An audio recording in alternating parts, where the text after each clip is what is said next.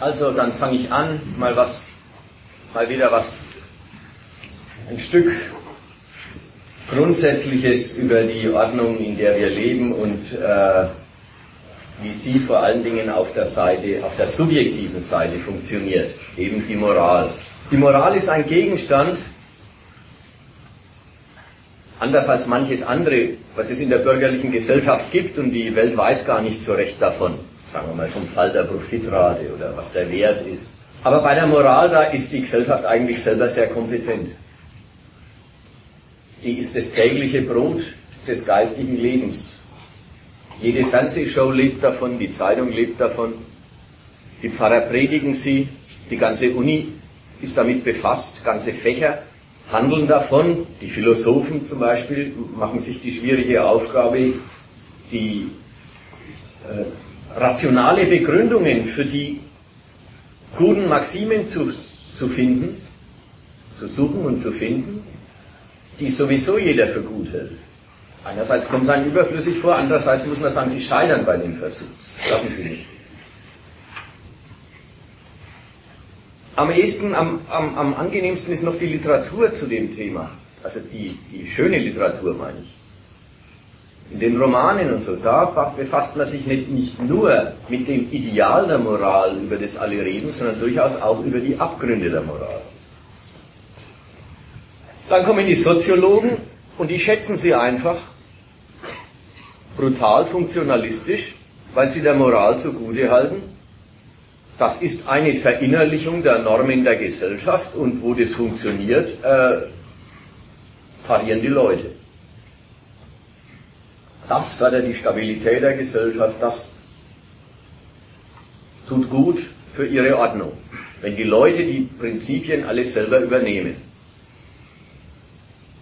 Wenn man jetzt dann noch einen Augenblick näher hinschaut, wie über Moral geredet wird, dann kommt eine erste Merkwürdigkeit raus.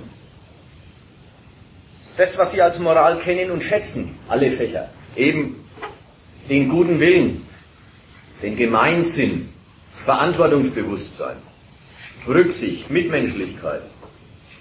Die gute Sache, die Sie mögen, von der ist der erste Auskunft, dass sie in der Regel durch Abwesenheit glänzt. Davon gibt es viel zu wenig. Und das umgekehrt, was es gibt, nämlich dass nicht nur Philosophen und Pfarrer, sondern eigentlich alle dauernd danach rufen, dass alle eben immerzu bei anderen die Abwesenheit dieser guten Gesinnungen oder vor allen Dingen der Betätigung der guten Gesinnung beklagen, das will niemand für die Realität der Moral halten. Also, bloß ein erster ein kleiner Widerspruch, der auch in diesem Einleitungs- äh, oder Einladungsflugblättchen ähm, angespitzt worden ist, soll bloß eines zeigen. Kenntnis und Geläufigkeit in Moral, das braucht unser eins der bürgerlichen Welt nicht nahebringen, das können die selber. Aber ein Begriff davon sich machen, ist schon noch was anderes. Irgendwie haben die, allein daran, das, das, merkt man ja schon an der Geschichte, irgendwie haben die eine komische Vorstellung von der Sache, von, von der sie sagen, das Gute, was sie im Kopf haben, gibt es nicht oder viel zu wenig.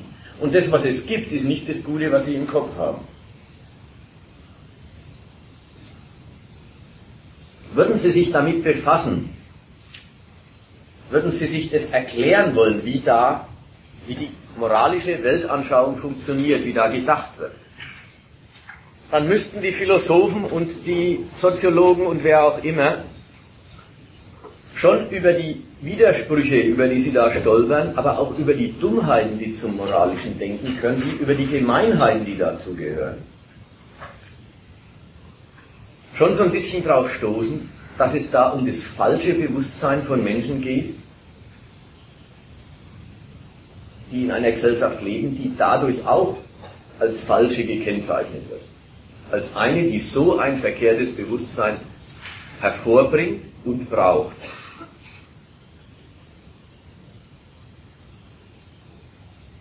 Das soll jetzt ja im Folgenden die Leistung sein. Vorher will ich aber noch eines einschieben. Man weiß nie genau, welches Publikum man vor sich hat, aber jedenfalls für den Fall. Es es kann gut sein, dass jemand, der, weiß ich, bei den Philosophen ist oder halt vom Guten in der bürgerlichen Welt einiges hält, womöglich sogar links herum sagt, es bräuchte eine bessere Moral, dann wäre wär auch, äh, dann wird man dem Kapitalismus auch die Zähne ziehen oder irgend sowas. Wer was davon hält, ist der Auffassung, diese gute Gesinnung, eben Gemeinsinn und was ich vorhin genannt habe, das ist das beste vorstellbare Gute, es gibt es viel zu wenig, selbstverständlich, aber das kann man eigentlich nicht kritisieren, weil es ist doch per se der gute Wille. Und wer das kritisiert, ist ein Unmensch. Wer das kritisiert, ein Nazi oder ein Stalin oder halt alles Schlechte, was man sich so vorstellen kann. Dagegen will ich bloß eins zur Abgrenzung sagen. Die Vorstellungen des Guten in dieser Gesellschaft zu kritisieren, vielleicht auch zu verwerfen, ist nicht gleich dasselbe wie das, was nach den Maßstäben dieses Guten böse ist, zu wollen. Die Verurteilung der Moral ist nicht der Aufruf im Sinne der Moral böse zu sein. Es ist was anderes. Das ist, es ist der Aufruf, die Dimension fallen zu lassen, sich nicht mehr auf dem Feld zu bewegen, amoralisch die Welt betrachten, aber nicht ja, das Negative des Guten zu sein, an das die äh, bürgerliche Welt denkt. Also fangen wir an, die erste Bestimmung. Moral moralisieren, moralisch denken und argumentieren. Tut andauernd so gut wie jeder. Und es ist immer der Blick in die Welt und die Prüfung des Handelns anderer, im Prinzip auch die Prüfung des Handelns, das man selber betreibt. An der Frage, darf man das eigentlich? Der Blick, die entlassen und welche sagen, dürfen die das? Andere machen Krach auf der Straße. Die Leute sagen, dürfen die das? Es ist die Frage nach, dem, nach der Erlaubnis. Die Frage, man weiß, man hört übrigens sofort raus, das ist eine Kopie dessen, was in den Gerichten passiert. Eine Kopie des juristischen Denkens. Es ist das Vergleichen einer Handlung mit einer Lizenz, mit einer begrenzten Lizenz. Erlaubnis und Verbot einschließen. Man merkt daran eines, was nicht interessiert, ist die Frage, warum machen die das? Wer fragt, dürfen die das? Der fragt jedenfalls nicht nach dem, nach dem Grund der Handlung. Der fragt nicht danach, was das Interesse ist, aus dem das kommt. Was der Zweck ist, der hier verfolgt wird. Und die haben auch gar nicht, wer so denkt, hat auch gar nicht vor, den Zweck dingfest zu machen und sich zu dem zu stellen.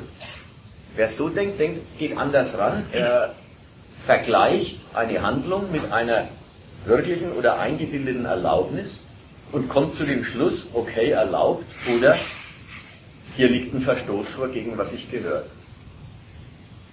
Also es ist eine ganz private, ganz auch unverbindliche auf ihre Weise äh, Art, den Richter zu spielen über die Handlungen der anderen Leute und, wenn man ganz ernsthafter Moralist ist, auch über die eigenen.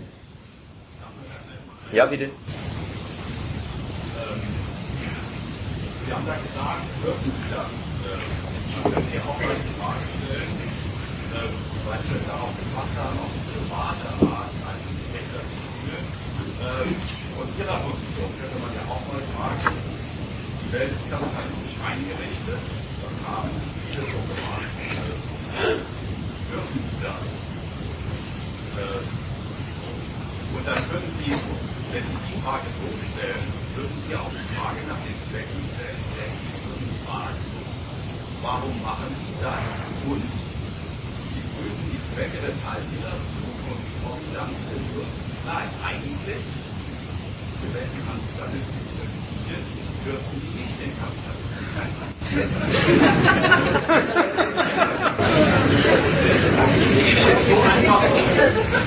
dass sie selber, also ich überlege ihre logische Struktur, fülle einen anderen Inhalt hinein und dann könnten Sie von Ihrer Position aus gar nichts sagen.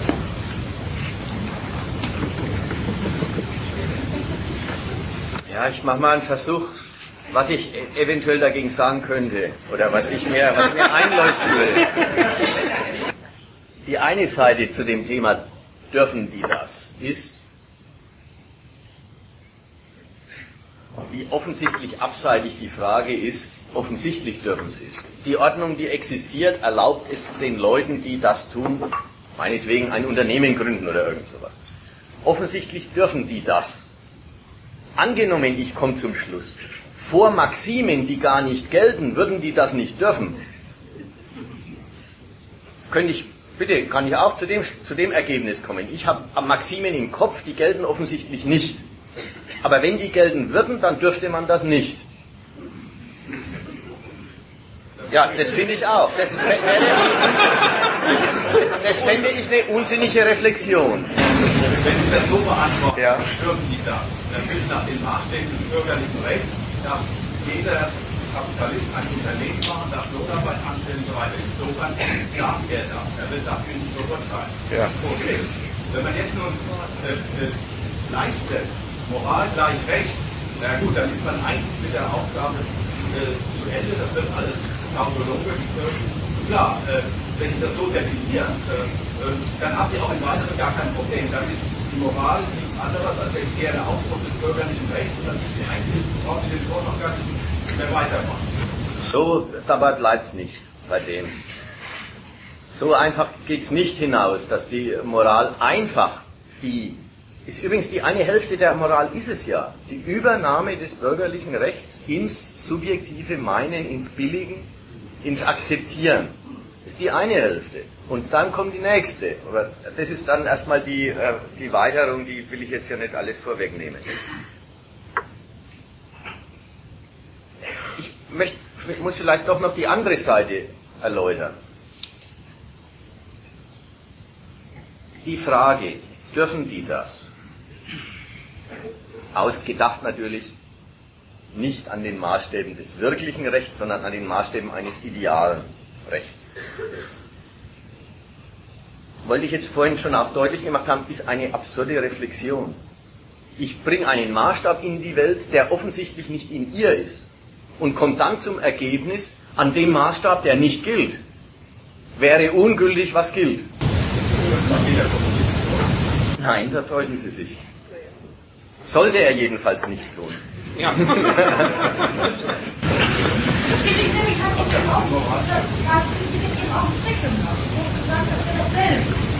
Das auch, man zum Beispiel den Kapitalismus daraufhin gefragt, was tun die, warum tun die es und was sind die Gründe dafür. Und das, was du in eins gesetzt damit, die Frage aufzuwerfen, dürfen die das? Das finde ich überhaupt nicht das Gleiche. Das erste ist, dass die, die ersten Abteilung ist damit beschäftigt, Grund für Betrieb. So. In der zweiten Abteilung, du sagst, wenn du äh, zum Schluss kommst, alles, was die Kapitalisten machen, ist ein einziger Verstoß gegen deine Moral. Insofern dürfen die das weitermachen oder nicht. Dann machst du erstmal genau das, was hier der Gegenstand ist. Du misst du erstmal deren Taten an einem von dir gedachten Rechtszustand. Du sagst, der Rechtszustand, da ist das Recht, das du hier in Realität zum Beispiel definiert hast. Davon ist das, was die Kapitalisten machen, eine Abweichung oder eine Verwerfung. Und dann machst du genau den, den Vergleich, die Frage auch, die er am Anfang vermittelt hat, die Frage, äh, nicht, äh, warum machen sie es und weshalb und was treibt sie, sondern nur die Frage an, dürfen die das wissen? Das sind zwei ganz verschiedene Fragen. Ist okay, ich, vertrage, ich, ich bin ziemlich sicher, dass dieser, dieser Punkt in der, in der Fassung oder in einer ähnlichen äh, immer wieder kommt. Das ist der Gegenstand, über den geredet wird. Also man kann es auch mal so sagen, ich, ich habe eigentlich die Absicht des Vortrags ist nicht eine philosophische Diskussion zu führen, mit welchen äh, Maßstäben kann man etwas verurteilen. Oder wo beziehen wir die Maßstäbe her, mit denen wir Schlechtes verurteilen können. Es soll nicht die Absicht sein, aber ich verstehe gut, dass äh, ich will was anders machen. Ich will die, die Wirklichkeit des moralischen Resonierens, des moralischen Werdens, Denkens äh, entwickeln. Und, ähm, und darin steckt dann die Kritik davon. Aber ich verstehe schon, dass alle Einwände, die kommen und alle äh, Überlegungen, die auf Verteidigung und gibt es da nicht doch was zu halten an dem Feld, dass diese Überlegungen alle mit den Gedanken äh, operieren, wir brauchen doch Maßstäbe, wenn wir was bewerten, wenn wir was beurteilen, wenn wir was verurteilen wollen. Ich, kann mir, ich weiß, ist mir klar, dass das der Gedanke ist. Aber ich. Den Maßstab haben Sie auch, nur Sie definieren den am Maßstab anders. Sie sagen, es ja, ist eine private Art, oder Sie würden ja. eine private Herrschaft irgendwie unterstellen. Und äh, wenn Sie an der Stelle statt privaten die objektive Vernunft einsetzen, es gibt objektiv vernünftige Maßstäbe, an denen zu beurteilen ist, ob man das oder das oder nicht tut, dann stellt sich die Frage nämlich ganz anders. Und wenn man am Anfang ja so definiert, fängt man das aus. Das ist mir auch nicht der In deiner, wir kennen uns ja jetzt lang genug auf diesem Feld, ja. Ich will noch einen äh, Nachtrag machen zu deiner Bemerkung. Du hast dich auch mit deinen Gründen entschieden, den Kapitalismus schlecht zu finden. Und du wirst vielleicht auch irgendeine alternative Vorstellung von Sozialismus im Kopf haben.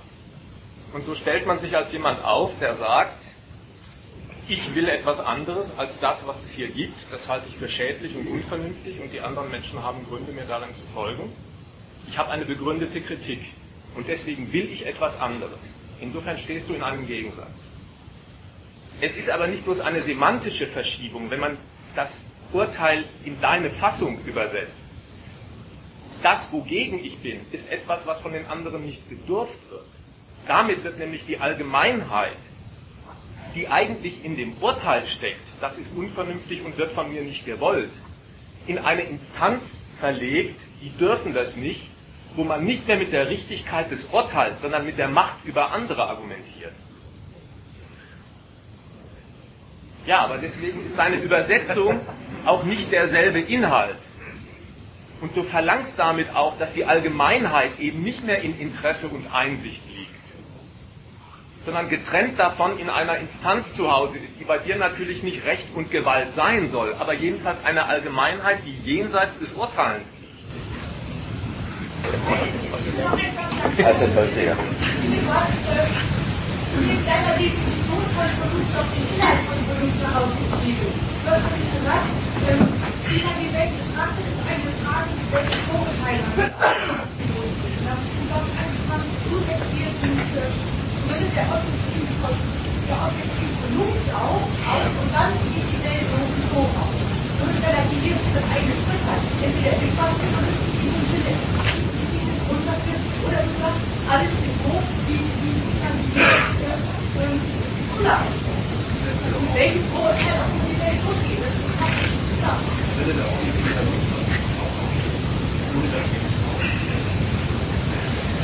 Naja, mit dem, mit der, in der Vernunft, da ist schon wieder alles zusammengebräut. Die hat, die hat eine schlechte Tradition, die Vernunft. Äh, ich möchte jetzt doch vorschlagen, ich erzähle mal eine ganze Weile mein Zeug und wir kommen auf diese Art Überlegung und auf, das, äh, auf die Einwände zurück und ich, ich bin sicher, die kommen genug dran, weil das ist die, die Sorte Einwand gegen die Art Überlegung, wie ich sie vortrage. Anschließend will ich mich nochmal ausdrücklich äh, äh, an, an, den Satz von vorhin hier, die, die Frage, darf wer was, ist ignorant gegen den Zweck. Die misst den Zweck an einer Maxime, die man billigt und vergleicht das eine mit dem anderen und kommt deswegen nie zu einem. Zu sagen, ich weiß, was die wollen und was das ist und das billige ich nicht. Also ich lehne das ab, weil das mir nicht gut tut.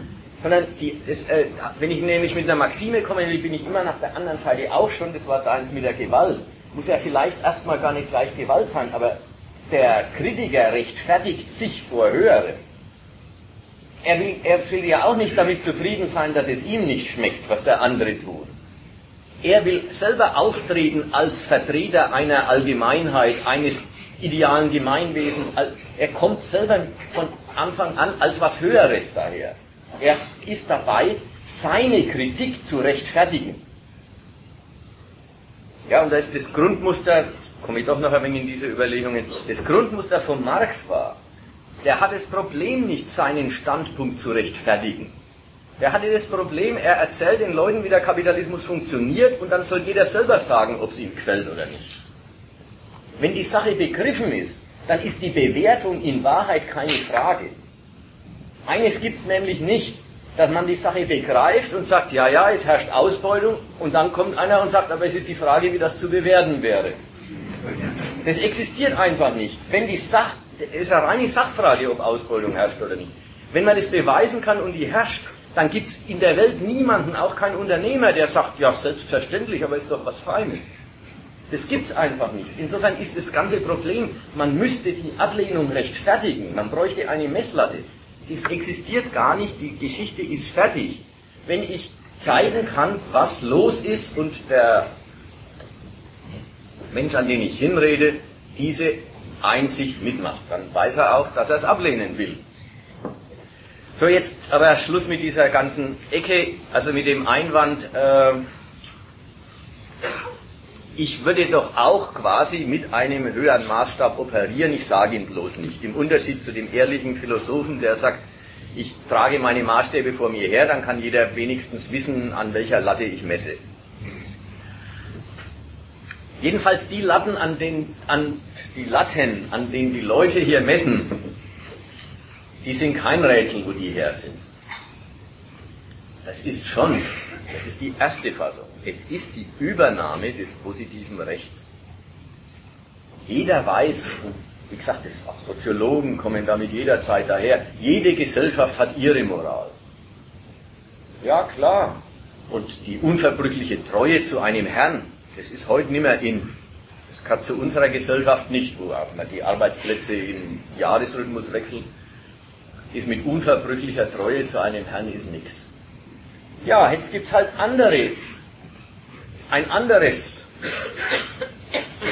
andere Maßstäbe des Korrekten, andere Fassungen dessen, wie es gehört. Man soll mein und dein nicht verwechseln. Ja, das ist, was ist es? Das ist, man soll halt das Eigentum respektieren. Man soll die Person respektieren. Man soll anderen, dem anderen seinen Willen lassen. Man soll dem anderen seine Meinung lassen. Man darf schon gleich nicht den anderen verletzen. Also da wird von den Verhältnissen, in denen man steht, werden die Prinzipien, die als positives Recht existieren, von der Staatsgewalt durchgesetzt und in Kraft gesetzt werden. Diese Prinzipien werden übernommen. Das ist Versubjektivierung 1. Kommt noch eine zweite Versubjektivierung danach.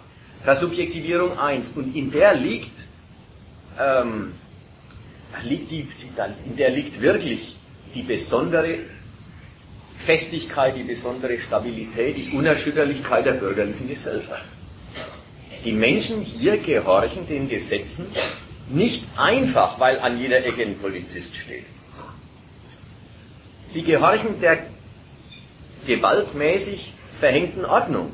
Und von der Gewalt der Ordnung ist ja nichts zurückgenommen. Das Gesetz macht sich ja nicht vom moralischen Gutdünken der Leute abhängig. So nach dem Muster, ja, wenn ihr das nicht gut findet, dann gilt es eben nicht. Das Gesetz gilt. Aber die Geltung, die, die lassen die dem Gesetz Unterworfenen zu. Sie akzeptieren die Geltung und äh, richten sich danach nicht einfach, weil sie müssen, sondern weil sie weil es letztlich richtig finden. Das ist der Unterschied äh, einer funktionierenden bürgerlichen Gesellschaft zu den Zuständen wie in New Orleans kürzlich. Da kann man sagen, in New Orleans war es so. Da ist die öffentliche Ordnung zusammengebrochen wegen, dem, äh, wegen der Flut.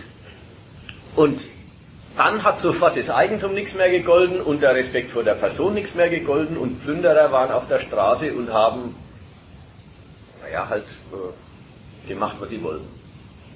Ganz ähnlich, 20 Jahre früher, da ist mal in New York der Strom ausgefallen. Bei diesen Menschen muss man sagen, die haben von der kapitalistischen Gesellschaft, von dem Amerikaner zu sein, bloß eins mitgekriegt. Man muss sich durchsetzen. der Respekt vor den Mitteln, wie man sich durchsetzen muss, liegt bei dieser, diesem Bevölkerungsteil nicht vor. Und es war, man glaubt es ja nicht, aber den Vergleich machen nicht nur wir.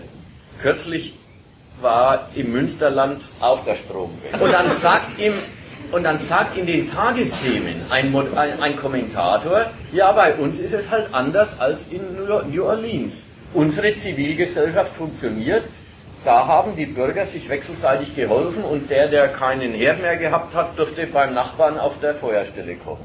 Also, soll bloß heißen, die Prinzipien der Ordnung, denen die Leute unterworfen sind, werden wirklich von ihnen angenommen, übernommen. Sie machen sie zu den ihren.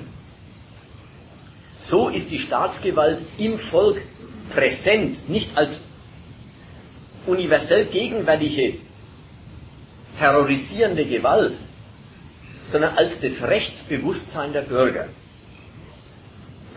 Wie gesagt, seit Festigkeit hat das Rechtsbewusstsein natürlich immer an der Geltung der Ordnung aber sie wird tatsächlich übernommen. Und die Bürger als solche, rechtlich denkenden Menschen, halten sich nicht nur selber dran, sondern sie passen auch aufeinander auf. Jeder achtet darauf, ob der andere sich in dem Rahmen dessen bewegt, was er darf. Das übrigens als kleiner Seitenschlenker, das ist der eine Punkt, wo die Moral auch in der bürgerlichen Welt ein Anlass zur, naja, da, wo sie sich mal einen schlechten Ruf verdient. Ja, vom Moralprediger kann man nicht leiden. Moralwachteln, das ist mehr eine süddeutsche Wortschöpfung. Moralwachteln äh, haben einen schlechten Ruf. Und Gutmenschen sind auch solche, die, da merkt man was, äh, der selbstbewusste rechtschaffene Mensch weiß selber, was gut ist. Und er will sich's nicht dauernd von wem anders sagen lassen. Und damit sind wir schon bei der zweiten Hälfte der Versubjektivierung, Versubjektivierung 2. Man macht das sich zu eigen, die Maßstäbe. Man unterwirft sich ihnen nicht einfach. Man ist nicht einfach der, der den Maßstäben gehorcht, die von außen einem auferlegt werden, sondern Versubjektivierung 2, man ist selber der Richter. Man weiß das Richtige in seinem Innern. Was richtig ist, weiß ich selber. Ja, das ist der Übergang vom rechtlichen Dasein zum Gewissen. Ich billige die Maßstäbe, aber dadurch, dass ich sie billige, mache ich mich selber zu dem, der sagt, wann ihr Anwendung vorliegt und wann eine Verletzung vorliegt. Versubjektivierung 2 hat jetzt das, was er vorhin auch eingeklagt hat, das wird eine Trennung vom positiven Recht. Es ist dann nicht mehr dasselbe, sondern es ist erst einmal das individuelle Gutdünken. Es ist das persönliche Meinen, wie man das Subsumieren der einzelnen Handlungen unter die Maximen, die man billigt, äh, naja, jeweils vornimmt und wo man Verletzung sieht und wo man äh, wie heißt es, Compliance sieht. Es ist die andere Seite der Unterwerfung, es ist die Seite der freien Unterwerfung. Die Bürger in der kapitalistischen Gesellschaft sind moralisch autonom. Sie sind nicht nur die, die einem Gesetz gehorchen, das ihnen aufgedrückt wird, sondern sie sind dadurch, dass sie sich zu eigen machen und dadurch, dass sie dann in ihrem Innern wissen, was richtig ist, sind sie frei und sind selber die, die den Richter über alle anderen spielen. Bei diesem Formalismus allerdings, bei dem Formalismus, ich übernehme es, mag es mir zu eigen und messe dann selber, bei dem Formalismus bleibt es nicht. Das Zeug, was übernommen wird, die Rechtsordnung, die Prinzipien der Gesellschaft, die übernommen werden, kriegen an, die dann auch dem Inhalt nach verändert durch die, Über, durch die Übernahme. Die Ordnung, die ich einsehe, also man, man verändert das Recht, das man übernimmt, von einer äußerlich gesetzten mit gewaltgültigen Normen, die vorschreibt, erlaubt und beschränkt. Man verwandelt es zu einer vernünftigen Maxime. Einer, die man einsehen kann. Einer, die dann aber auch die Bedeutung kriegt, sie ist nicht nur gegen mich, sondern sie ist eine, zu der kann ich Ja sagen, sie ist für mich da. Man akzeptiert die Schranken und die Das System von Schranken und Erlaubnissen. Man akzeptiert das, weil man es als für sich, für mich gut auffasst. Wie kommt man da hin? Nicht dadurch, oder das ist die lässliche Seite, dass man in der Schule gesagt kriegt, was gut ist. Ob man sich das dann merkt oder ob man es vergisst, ob man es annimmt oder lässt, das ist nicht der Witz. Der Witz ist, es ist die Praxis des Lebens in der bürgerlichen Gesellschaft. Menschen werden reingestellt in diese Verhältnisse und dadurch vom Recht als Eigentümer definiert. Als Eigentümer definiert, das soll heißen,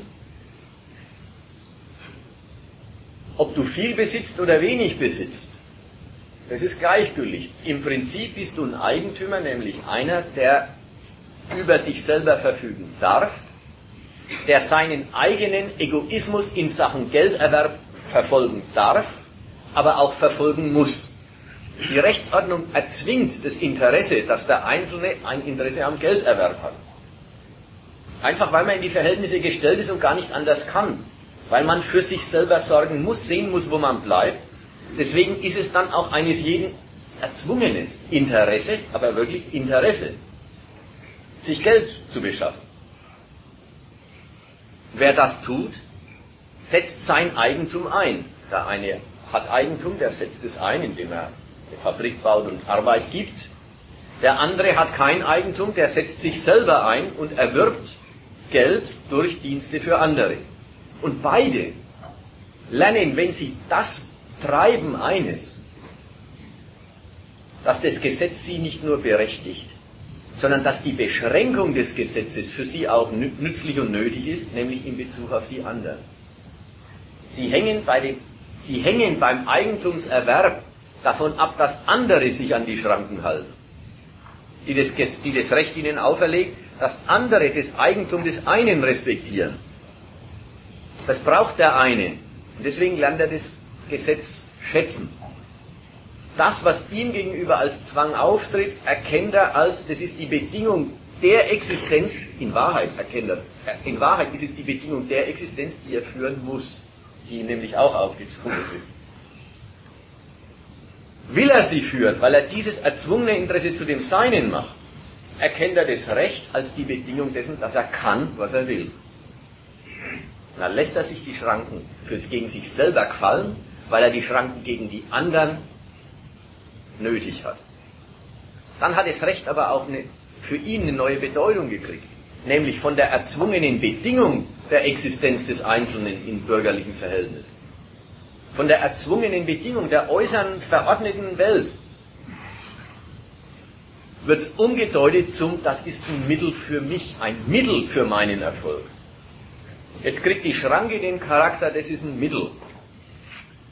Und da erst, und nur in dieser Form, und auch nur weil man das tut, übernimmt man die Prinzipien.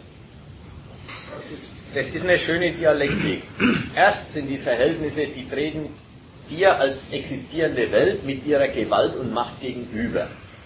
Wenn sie nicht gerade neu eingerichtet wird, wie man es in den ganzen Oststaaten erlebt hat, dann erlebt es halt der Einzelne als junger Mensch, dass er in diese Welt gestellt wird und damit zurechtkommen muss. Da ist die Welt, äh, da ist die Welt mit ihren Regeln und mit ihrer ja, Gewalt, mit der gewaltbewährten Geltung des Rechts tritt dir als Objektiv und Zwang gegenüber. Dann nimmst, mach, machst du dir das zu eigen, dass du Geld verdienen musst. Oder weil du Geld verdienen musst, machst du, machst du dir es zu eigen und dann willst du Geld verdienen. Und wenn du Geld verdienen willst, dann lernst du das Recht schätzen nach der einen Seite hin, dass es eine Ermächtigung für dich ist. Das Recht erlaubt dir, mit deinen Pfunden zu wuchern, die Abhängigkeit anderer von dem, was du zu bieten hast, auszureizen. Das ist die Seite der Ermächtigung des Rechts. Die Schranken, die damit verbunden sind, die willst du eigentlich, was dich betrifft, eher nicht. Also, dass du dich als Arbeiter bewerben kannst und bei einem Unternehmer äh, äh, antreten kannst, um Geld zu verdienen, das willst du dann schon dass du dann auch alle Pflichten des Arbeitsvertrags übernehmen musst und der Staat der Notar ist und darauf aufpasst, ob du es auch tust. Das willst du eigentlich nicht so übermäßig. Aber dass der Arbeitgeber sich seinerseits an die Grenzen des Rechts hält, dass er bei dem, wie er dich benutzt, sich an die Schranken hält, die das Recht ihm auferlegt. Dass man den Menschen halt nicht 100 Stunden in der Woche, sondern bloß, im Augenblick glaube ich gilt 48, äh, benutzen darf, vom Recht her. Naja, das ist eine Schranke, da bist du schon scharf drauf als Geldverdiener. So, und dann lässt du dir die Schranken gegen dich gefallen, weil du den Nutzen der Schranken gegen andere schätzt. Das ist die Überlegung. Ja, eine Frage ist das eigentlich von dem, was die Soziologen machen. Also als Moralsoziologen. Diese, diese Ableitung dieser Sprachrespektierung 1, dann die nochmalige Verinnerlichung als Gewissen dieser Subjektivierung 2 ist doch nichts anderes als eine Ableitung unter diesen soziologischen Verhältnissen, aber äh, unter diesen Verhältnissen, dass dann eine subjektive Einstellung erzeugt worden ist. Das heißt, ich mache ja auch dann eine Zuordnung äh, zu dem, was in dieser Gesellschaft passiert. Wir haben ein Recht und wir haben das des Rechts und ordnen dann Klassen und so weiter äh, die jeweiligen subjektiven Einstellungen. Ich sehe da überhaupt gar Unterschied.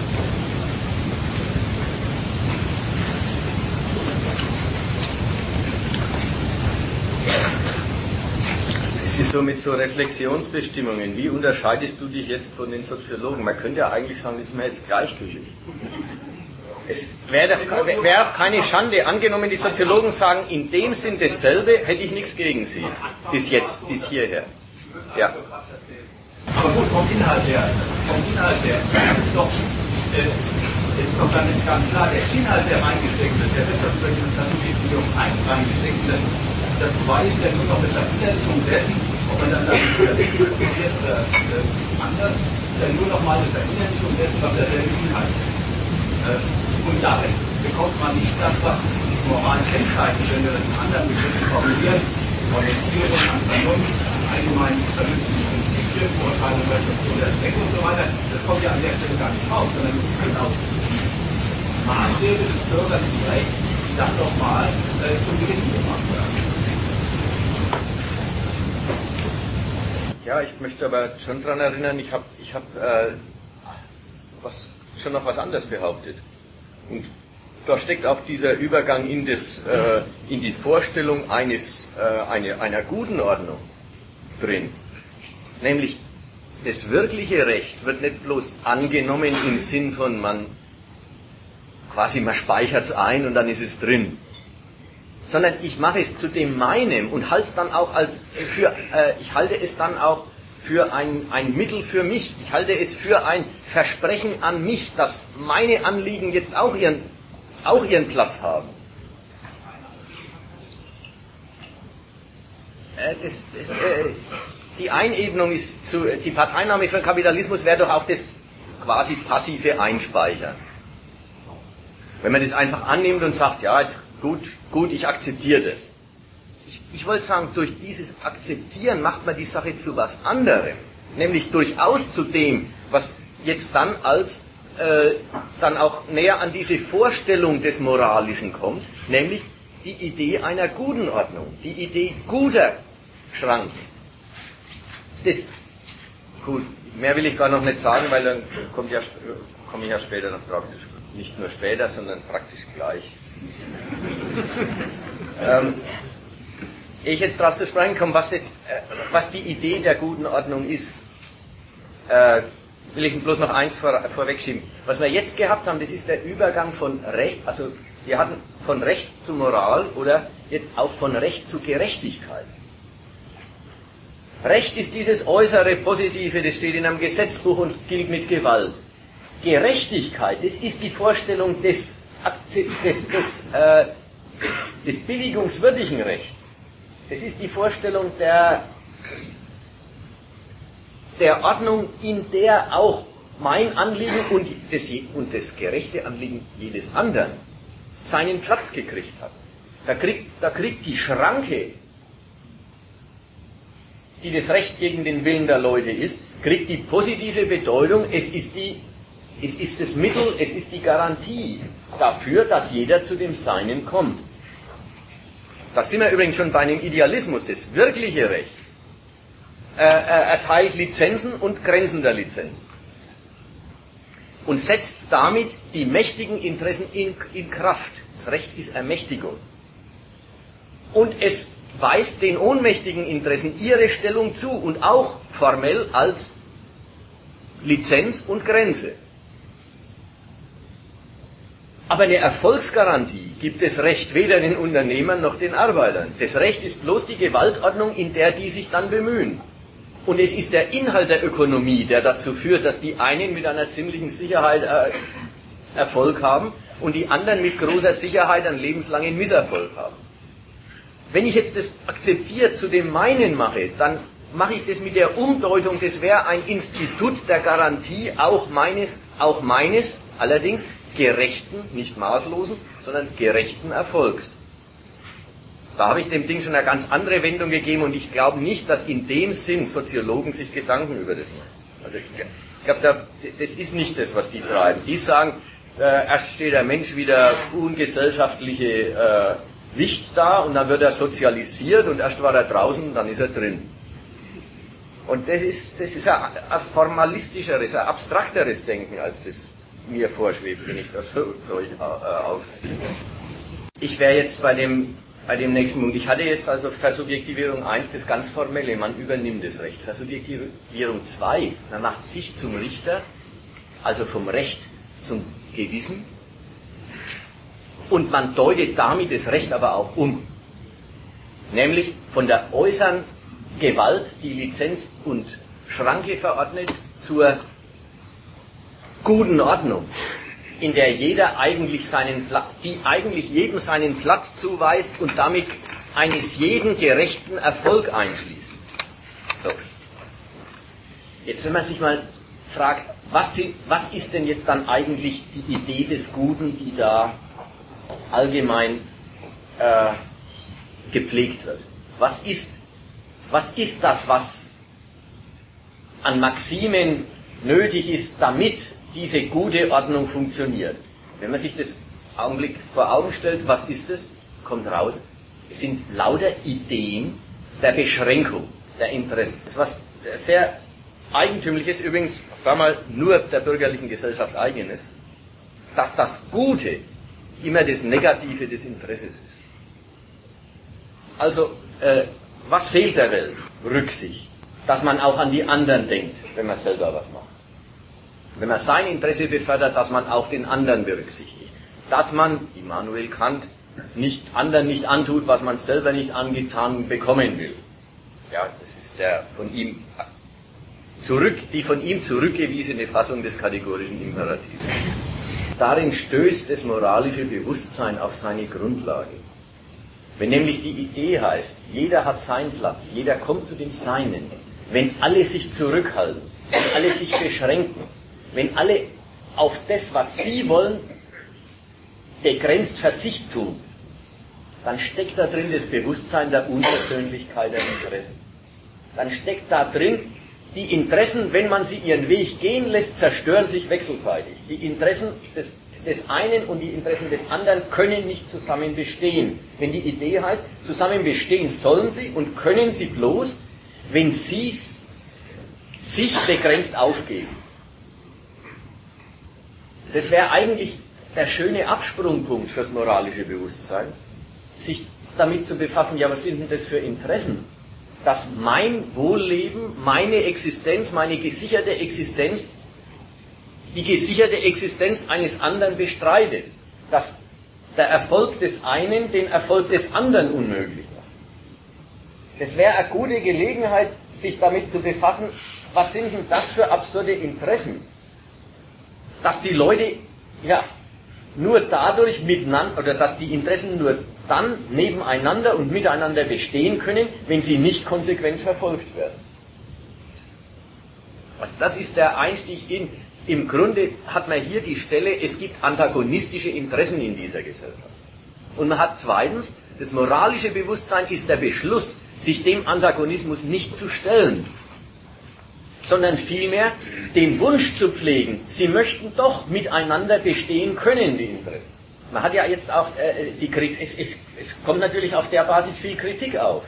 Die Kritik heißt jetzt aber nicht mehr, dieses Interesse ist mir, ist mir zuwider, steht gegen mich, sondern der Grad der Durchsetzung von dem Interesse steht gegen mich. Es ist, äh wenn, wenn, jetzt Mäßigung nach allen Seiten eingeklagt wird, dann ist, es, äh, dann ist ein total affirmatives Verhältnis zu den antagonistischen Interessen die Grundlage. Und dann mal ein kleiner Exkurs an der Stelle, der Nietzsche war so ein heller Kopf, der hat, äh, der war ursprünglich eher, der bekannte Nietzsche geworden ist, war er einfach Altphilologe. Und der hat halt auch die platonischen Dialoge gelesen und so Zeug. Und da ist ihm was aufgefallen. Natürlich hatten auch die Griechen ihre Sitte. Und wenn dann so gefragt wird, oh Sokrates, sag an, äh, was gehört sich in dieser und jener Frage, da haben die auch Antworten gegeben, was sich gehört.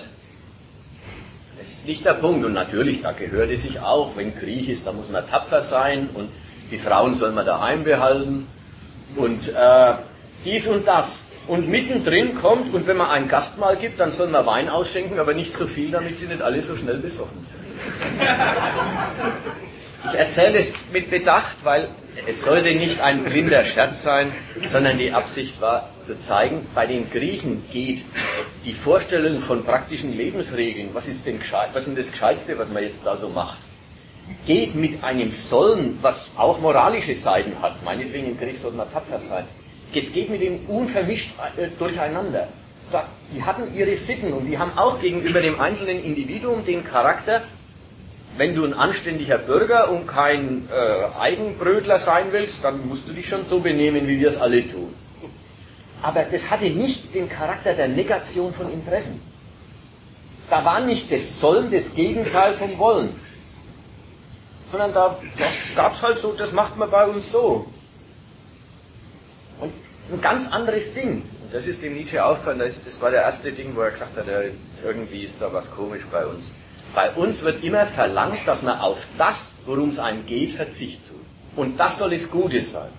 Hier ist der, der Punkt noch nicht klar. Wenn, wenn gesagt wird, im Krieg, dann muss es aber tapfer sein. Und das stellt das doch einen Feind den, der nicht passt. Ist doch auch, der soll, ist doch die Aufforderung drin, ich überwinde deine Feigheit, äh, tapfer. Ja. Ich habe, ich habe auch wirklich die beiden Beispiele genommen, um zu zeigen, die hatten Fälle, wo auch mal dieses äh, überwinde deine Angst, sei tapfer, überwinde deinen, äh, deinen Wunsch des Selbstschutzes und tu, was du sollst. Es hat auch mal Fälle von Gegensatz gegen ein unmittelbares Interesse. Das ist nicht der Punkt. Das haben die schon auch gekannt. Nur das ist bei denen vermischt mit beim Wein ausschenken soll man aufpassen, dass es nicht zu viel ist. Also die hatten Fälle, wo es tatsächlich auch auf Pflichten ging und die hatten eben Fälle, die mit der Kategorie von Pflicht in unserem Sinn einfach gar nichts zu tun haben.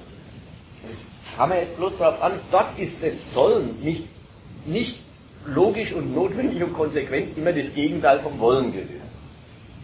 Der Fall ist durchaus einer, den man auch in der Hinsicht, äh, also der mit der Tapferkeit, der hat schon die Seite auch, dass man das in der Hinsicht auflassen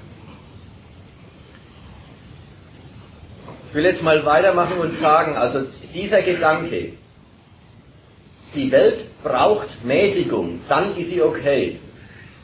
Die Interessen müssen sich zügeln, dann können sie bestehen.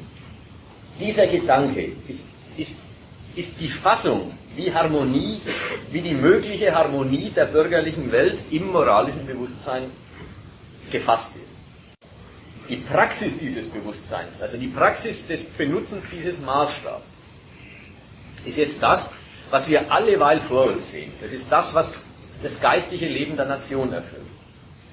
Da will ich daran erinnern, das Erste und Wichtigste an der Stelle ist nicht, dass jetzt alle oder überhaupt einige anfangen, wirklich auf sich Verzicht zu tun und sich zu mäßigen. Der Gedanke ist erstmal umgekehrt. Das moralische Bewusstsein hat als wesentliche praktische Leistung für seinen Träger das Bewusstsein des Rechts dessen, was er selber tut. Er weiß sein Interesse. Er mäßigt sich ja. Er hält sich, er hält sich an die Schranken. Er tut nichts Unerlaubtes.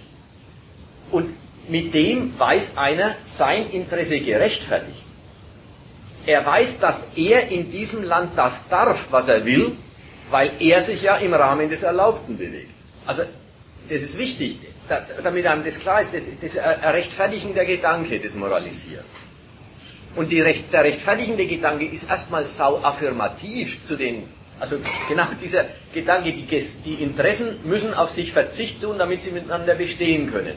Hat dann, wenn man sich selber zubilligt, ich habe mir, ich habe an die anderen gedacht, ich habe mir das überlegt, hat dann die Seite der Affirmation des Interesses. Ja, ich, der an die anderen gedacht hat, ich darf, was ich will. Mein Interesse ist in Ordnung. Und das ist erstmal das, was man dauernd erlebt. Jeder Mensch rechtfertigt sein Interesse mit dem Argument, er hat ja schon dran gedacht, was das für Wirkungen bei den anderen hat. Also der Vermieter äh, erhöht die Miete und er sagt, es ist keine Willkür, Sie wissen schon, ich muss das tun, die Preise steigen allgemein und also auch deine. Ja, das ist eine Rechtfertigung. Oder der Unternehmer sagt, ich, ich, ich muss die Leute, ich entlasse und nie sagt er, ich entlasse, weil das nützt meinem Gewinn, sondern er sagt, ich muss entlassen. Er rechtfertigt sein Tun im Lichte dessen, äh, dass er dazusetzt. Und ich habe mir die Alternativen überlegt und ich habe schon daran gedacht, dass das negative Wirkungen für euch hat. Aber ich habe es verglichen mit anderen negativen Wirkungen, die noch schlimmer wären. Und da habe ich mich zu denen schweren Herzens entschieden. Also, was ich tue, geht in Ordnung. Aber umgekehrt, umgekehrt. Äh, der Arbeiter sagt, ich äh, darf, äh, ich, ich, ich will eine Mark mehr Lohn. Und auch, und auch der rechtfertigt seinen Anspruch im Lichte dessen, dass er schon sich überlegt hat, dass die andere Seite das verträgt, dass es in die Konjunktur passt, dass es sogar die Wirtschaft fördern würde, wenn der Lohn steigen würde. Jeder, jeder rechtfertigt sein Interesse. Und, das, und wichtig ist, das Moralisieren mit dem Grundgedanken, die Interessen müssen beschränkt werden, damit sie harmonisch existieren, führt als erstes zu der Leistung, dass die Interessen sich alle als berechtigt wissen.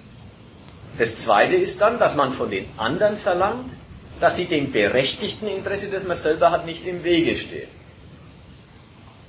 Man verlangt von den anderen die Selbstbeschränkung und, geht, ja, und betont, dass man sich selber die Selbstbeschränkung schon längst auferlegt hat. Also die Praxis der Moral ist weit davon entfernt, eine Welt des Opfers und des Verzichts zu sein, ist eine einzige Welt des Rechtens und Rechtfertigens.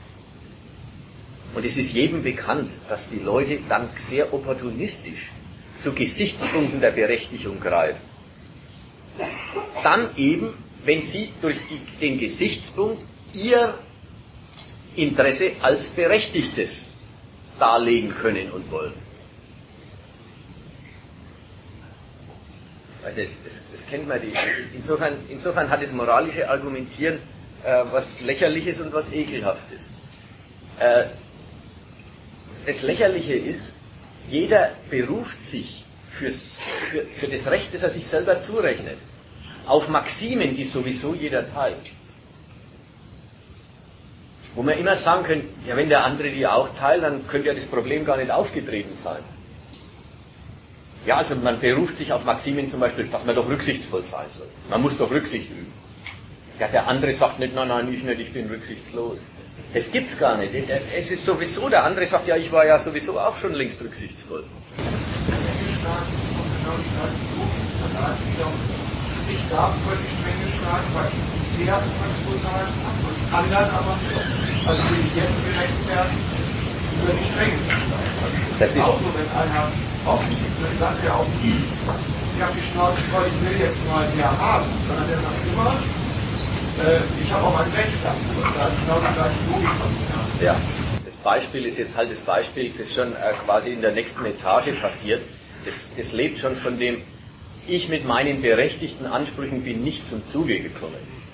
Und jetzt ist es die Kategorie des Revanche-Fouls. Ja, also dieses, jetzt darf ich mal, weil ich immer nicht gedurft habe. Es war die Seite der Lächerlichkeit. Jeder beruft sich auf die Maßstäbe, die alle haben.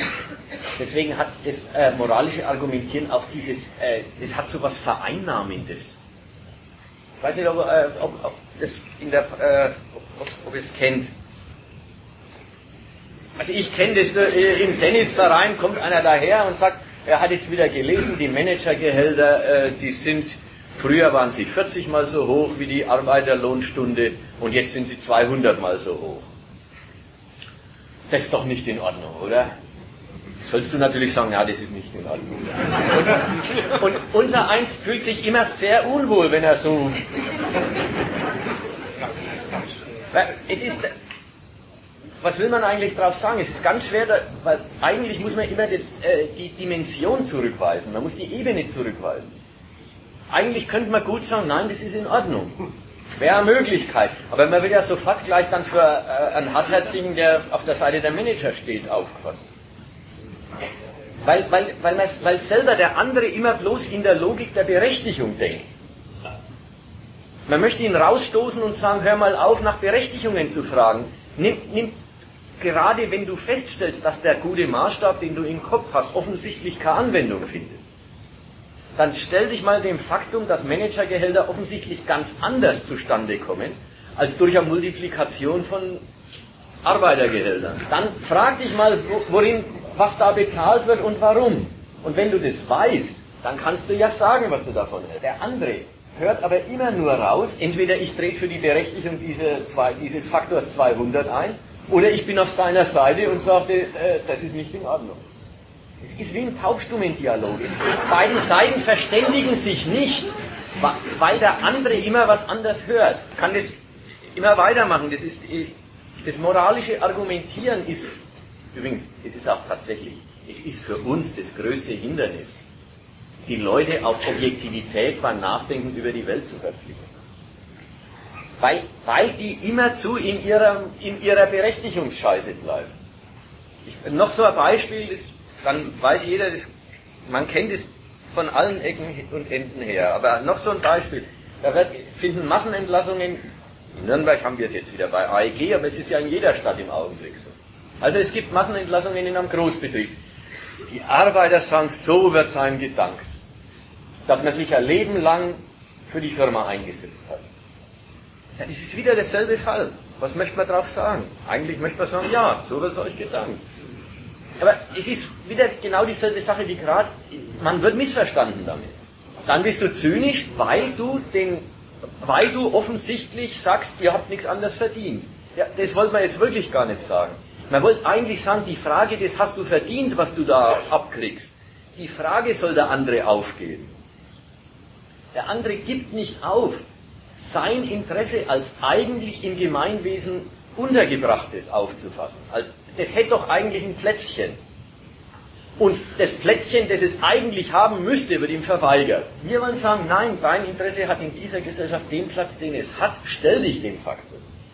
Das möchten wir ihm sagen. Und das geht einfach nicht rüber, weil der entweder raushört, du vertrittst die andere Seite, oder raushört, du gibst ihm recht. Ja, aber gerade bei ist, ähm, da kann man wenn Sie an der Stelle sagen, man soll so nicht so moralisch argumentieren, der Arbeiter so wirklich Gedanken, ich bin jetzt äh, sauer, dass ich mit der Klasse, ich habe die ganze Zeit gearbeitet.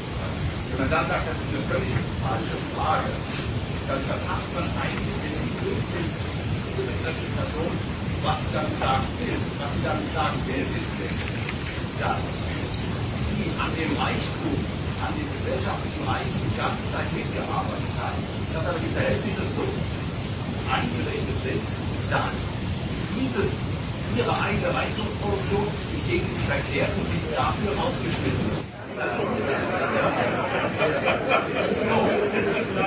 Sie werden dafür rausgeschmissen. Und dann sind die darüber empört. Dann finde ich das ist völlig falsch an der Stelle zu sagen, äh, argumentiere nicht so moralisch, sondern umgekehrt. Äh, was ist denn eigentlich der Inhalt, weshalb argumentierst du an der Stelle so moralisch? Macht doch einen ganz entscheidenden Punkt, wie man dann auf die Leute eingeht. Ja, das ist halt, da scheiden wir uns an der Stelle. Das ist ganz äh, riesig, der, der Unterschied an der Stelle. Ich möchte dem Menschen nicht sagen, ja, dir wird ein gutes Recht verweigert. Ich möchte ihm sagen, schau mal, wie, welches Recht du in dieser Gesellschaft hast und welches nicht.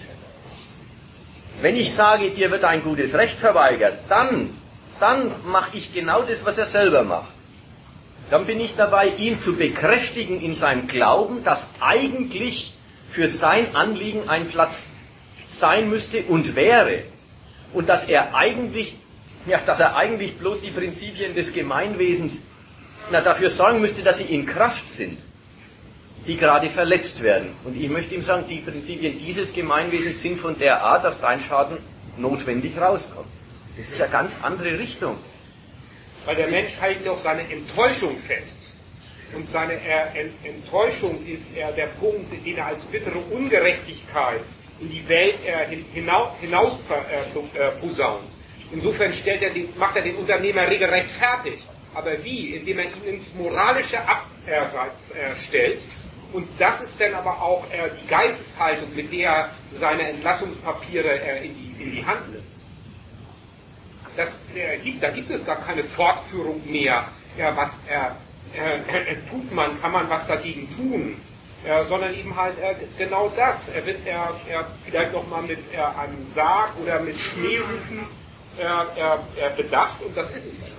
behaupten ja nicht, dass es rechtlich ist, dass der will. Natürlich ist das mit dem Recht, der kann schon immer eingraben und äh, das wird ja nicht damit besser, das wird damit äh, sei sein gutes Recht. Das ist ja jetzt ein Ausdrucksweise. Äh, auf dem Recht der Richter ist das natürlich sagt, irgendwie was anderes. Also äh, dem Rechner wird er entlassen, das ist richtig.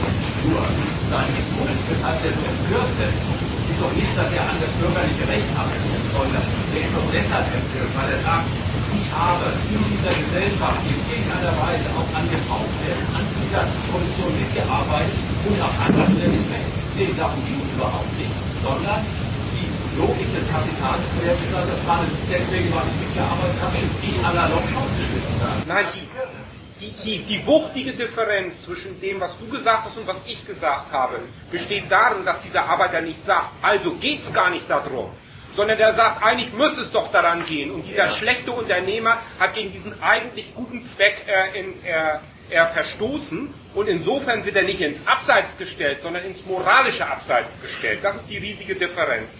Deswegen folgt auch bei Arbeitern, die so darüber äh, reden, vielleicht ein Selbstmordversuch, aber kein Aufstand. Ja, und es folgt, es folgt natürlich immer der Appell ans Gemeinwesen, das einem helfen soll. Also da ist so klar, dass, dass der, das Bewusstsein, der hat ein Interesse und das passt nicht zu meinem und ich habe eins, das passt nicht zu seinem und jetzt muss man halt schauen, wer gewinnt. Dieses Bewusstsein kommt nie raus, wenn einer sagt, er ist ungerecht behandelt worden. Wer sich ungerecht behandelt fühlt, der appelliert ans wirkliche oder an ein ideelles Gemeinwesen, das für die Ordnung sorgen soll, die hier verletzt worden ist. Und da bist ganz woanders. Deswegen ist übrigens auch klar, die, äh, die, die, die, linken Parteien und Gruppierungen, die wir Revis nennen, ja, das, der Name ist so verkehrt, und so, aber ist auch gleichgültig. Sind, äh, das sind halt die, die man aus dem Ostblock kennt. Also die, die Honecker-Parteien und so weiter. Und wenn die im Westen agitiert haben, die haben immer so agitiert. Und dem merkt man auch an, die wollen den Leuten den Wunsch nach einem Staat einreden, der endlich auf die Arbeiter aufpasst, der endlich den Arbeitern ihr Recht zukommen lässt. Und es ist was anderes, als dass Arbeiter die Lust darauf verlieren, von einer höheren Macht abhängig sein zu wollen, die ihnen äh, das Gute bringt, das immer ausbleibt. Also da, da hängen weitreichende politische Unterschiede an diesem, ob man an der Stelle die Zurückweisung macht und sagt, gib mal, die, gib mal das Bewusstsein auf, du seist ungerecht behandelt worden. Oder ob man versucht, dieses Bewusstsein zu bestätigen und so quasi nach dem Muster das zu verlängern und zu, und, äh, also das Bewusstsein des ungerecht behandelt worden Seins äh, zu radikalisieren. Das sind ganz, das sind Welten dazu. Jetzt komme ich mal wieder zu meinem Vortrag zurück. Ich war dabei. Die Praxis der Moral ist das Legitimieren des eigenen Interesses. Das ist praktisch Heuchelei. Jeder greift opportunistisch zu Maximen des Guten, die ihm Recht geben. und jeder bestreitet dem anderen, dass er die Maximen des Guten im Kopf gehabt hätte, wie er seinen Zweck verfolgt hat. Sich selber attestiert man das Zusammenfallen von Interesse und Erlaubnis, höherer Erlaubnis. Dem anderen, beim anderen entdeckt man, dem geht es bloß ums Interesse. Ja, da können auch dann die Sätze hin, denen geht es bloß um den Profit. Ja, die, die klassische äh, äh, Kritiktonart, die Gewerkschaften drauf haben, denen geht es bloß um den Profit. Man möchte, man möchte immer sagen, ja, was denn sonst? Den Arbeitern geht es bloß um den Lohn. Ja, auch da, was denn sonst? Das bloß, das ist schon wieder der Gedanke, ohne durch die Gesichtspunkte der Verantwortung vereinbar gemacht worden zu sein mit den Interessen der anderen. Also das ist ein leichtes Spiel, seinem eigenen Handeln immer die Identität mit der eingebildeten Pflicht und dem fremden Handeln immer das Auseinanderfallen von Interesse und Pflicht zu attestieren. Dieses aber ist quasi die Triebkraft für das ewige, nicht enden wollende Palaver in der Nation.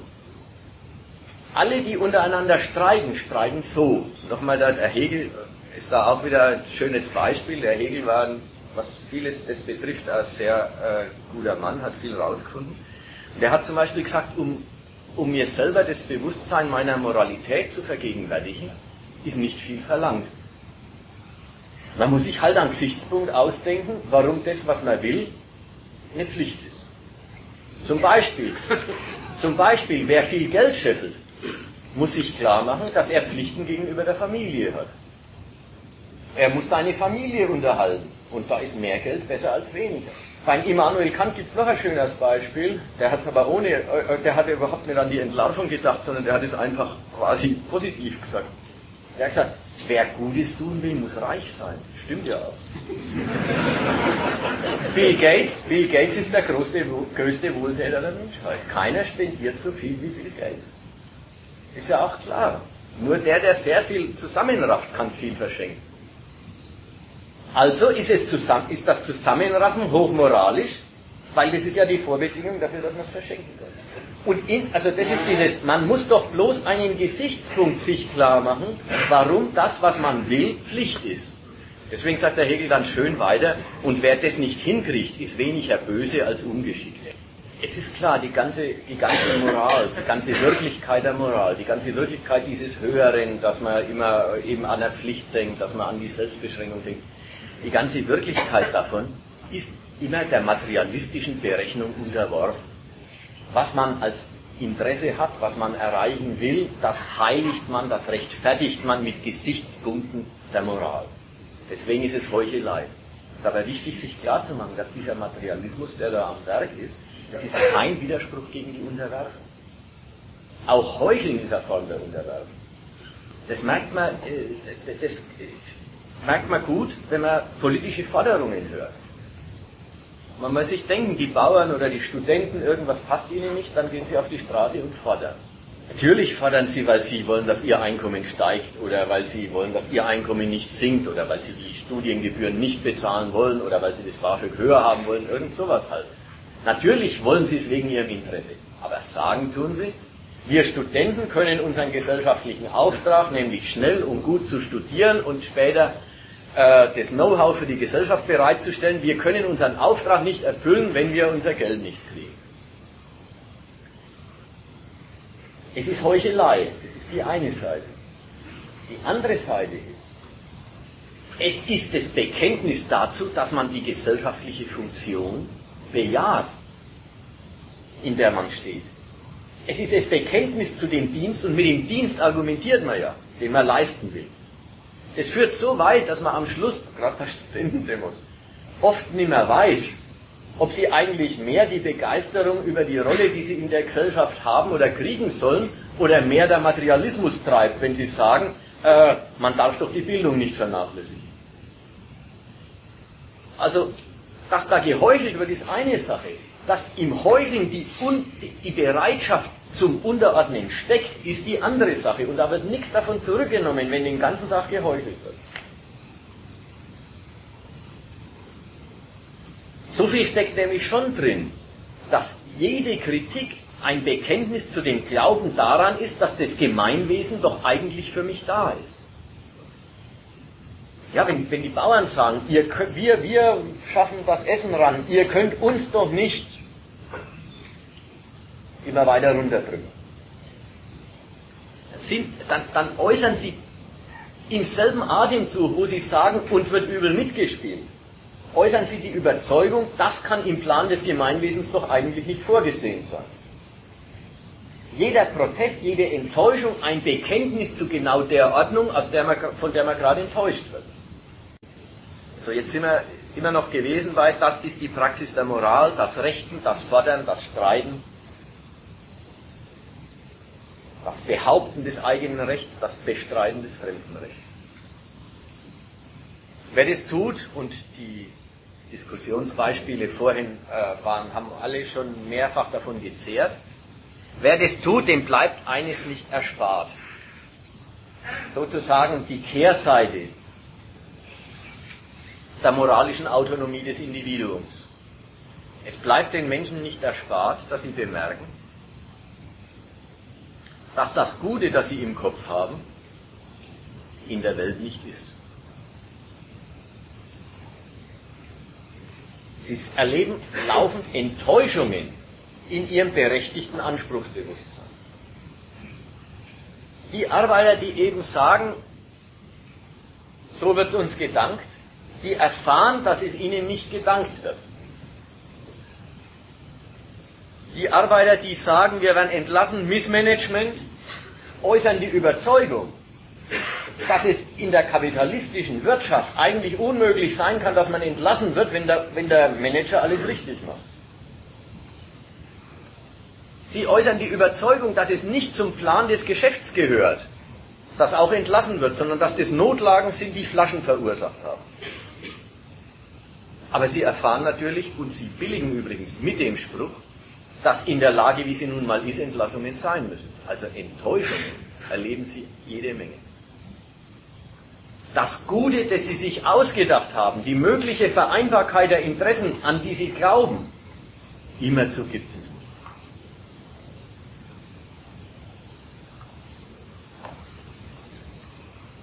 Aber man wird nicht klug draus. Es wäre ja wieder ein, eine Gelegenheit zum Absprung. Wieder eine Gelegenheit dazu, ich habe mir das alles so schön harmonisch gedacht, aber so ist es offenbar nicht. Wäre Gelegenheit zu sagen, ja, wie ist es denn dann? Nein, die Geschichte läuft andersrum. Die Leute halten am Maßstab fest und lassen die Wirklichkeit nicht gelten. Die halten an dem Bewusstsein ihres Rechts fest und halten die, Re die Realität mal für umfassende Verletzung. Das ist, eine, das ist eine große geistige Leistung. Übrigens eine widersprüchliche, denn wenn, wenn die Realität eine umfassende Verletzung der Regel ist, dann ist die Regel nichts. Ändert aber nichts. Man hält, man schaut in die Welt, das sind diese Sätze, der, der moralisch enttäuschte Mensch schaut in die Welt, schaut um sich rum, findet lauter Lumpen. Jeder denkt bloß an sich, alles Abgreifer um einen rum. Man ist enttäuscht, aber man lässt den Maßstab nicht. Und das führt vielleicht zu einer Bejahung des Kapitalismus, die ist unüberholbar. Es ist ein Ja zur Gesellschaft im Konjunktiv.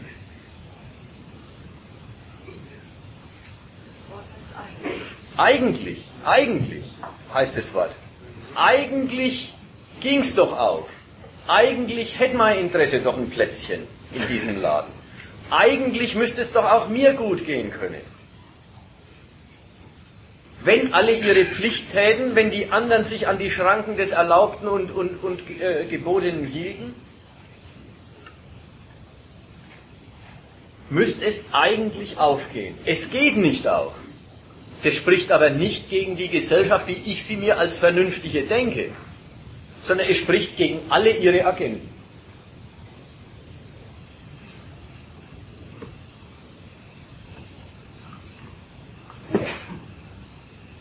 das ist ein Ja zu den Verhältnissen, das ist durch Erfahrung nicht mehr zu erschüttern. Weil es lebt ja von der, da ist die schlechte Erfahrung ja schon verarbeitet in der Kategorie eigentlich. Mit Erfahrung ist da gar nichts zu machen, weil es gibt ja einen Weg, wie man es versteht. Nämlich, alles Schlechte, was ich erfahre, ist Pflichtverletzung an allen möglichen Stellen.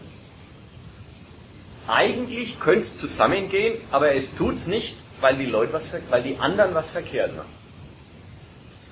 Da merkt man der Satz von Marx, Moral ist die illusorische Gemeinschaftlichkeit der Menschen in der Konkurrenzgesellschaft. Illusorische Gemeinschaftlichkeit.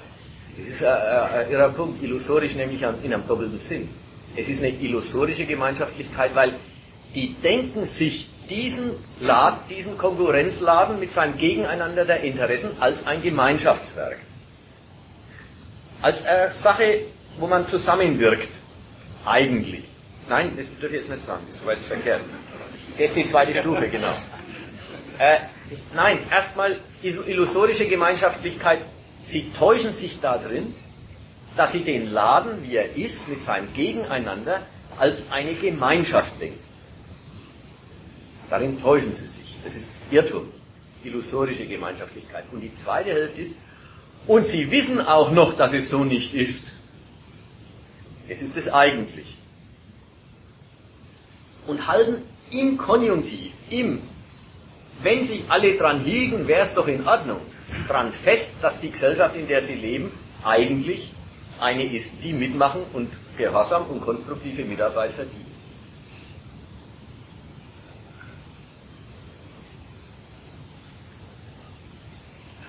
Es ist lustig, die, äh, nicht ums Verrecken, das ist nämlich die andere Fassung davon. Es wird sich nicht ums Verrecken zum Gegensatz der Interessen bekannt.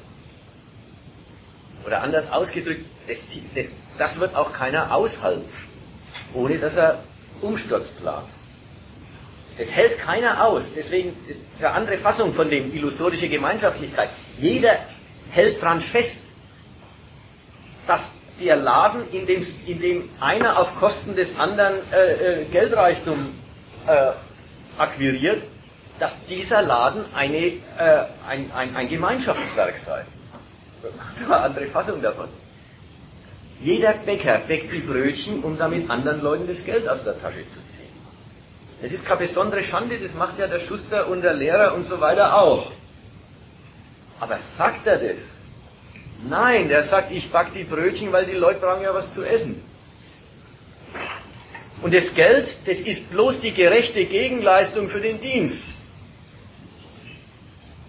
Keiner bekennt sich dazu, dass das Gegeneinander überhaupt die Weise ist, wie man zu was kommt. Sondern man hält fest, dass man in einer Gemeinschaft steht. Man hat ein Bild von Gemeinschaft. Wie, wie absurd das Bild von Gemeinschaft ist, habe ich vorhin schon erzählt. Nämlich, außer negativ zu Interessen hat es ja gar keinen Inhalt. Also allgemeine Selbstbeschränkung, das ist eigentlich die Gemeinschaftlichkeit. Man merkt ja auch in dem Inhalt noch, dass keine positive Gemeinschaftlichkeit vorliegt. Dennoch, eisern wird daran festgehalten. Und lieber machen die Leute den Übergang in die Richtung, dass sie eine Anthropologie des schlechten Menschen machen, als dass sie Zweifel an, der, an, an, an dem Gehalt der Interessen äh, äh äußern, äh, deren Gegensätzlichkeit sie erleben müssen. Also gerade das moralische Denken, das eben den Glauben, dass mein Interesse, mein berechtigtes Anliegen doch ein Plätzchen haben müsste in diesem Lande. Gerade dieser Standpunkt, der dann alle schlechten Erfahrungen als Pflichtverletzung anderer verarbeitet, kommt zum Urteil, der Mensch ist schlecht. Der Mensch denkt immer bloß an sich. Na, und da sind wir nicht mehr weit weg vom christlichen Menschenbild, der Mensch ist ein Sünder von Grund auf. Richtig, das, davon lebt ja die ganze geistliche Welt der bürgerlichen Gesellschaft, dass man eine gute, eine gute Meinung von den Verhältnissen durch eine schlechte Meinung vom Menschen führt. Ja, aber alle hat das ist ja wieder das schöne, leicht widerlegbare an dem so. Jeder hält sich selber für eine Ausnahme von dem, allen, von dem allgemeinen Urteil, das er fällt. Deswegen jetzt noch ein noch ein letzter Punkt, und dann bin ich eigentlich schon fertig mit den, mit den ganzen Geschichten. Der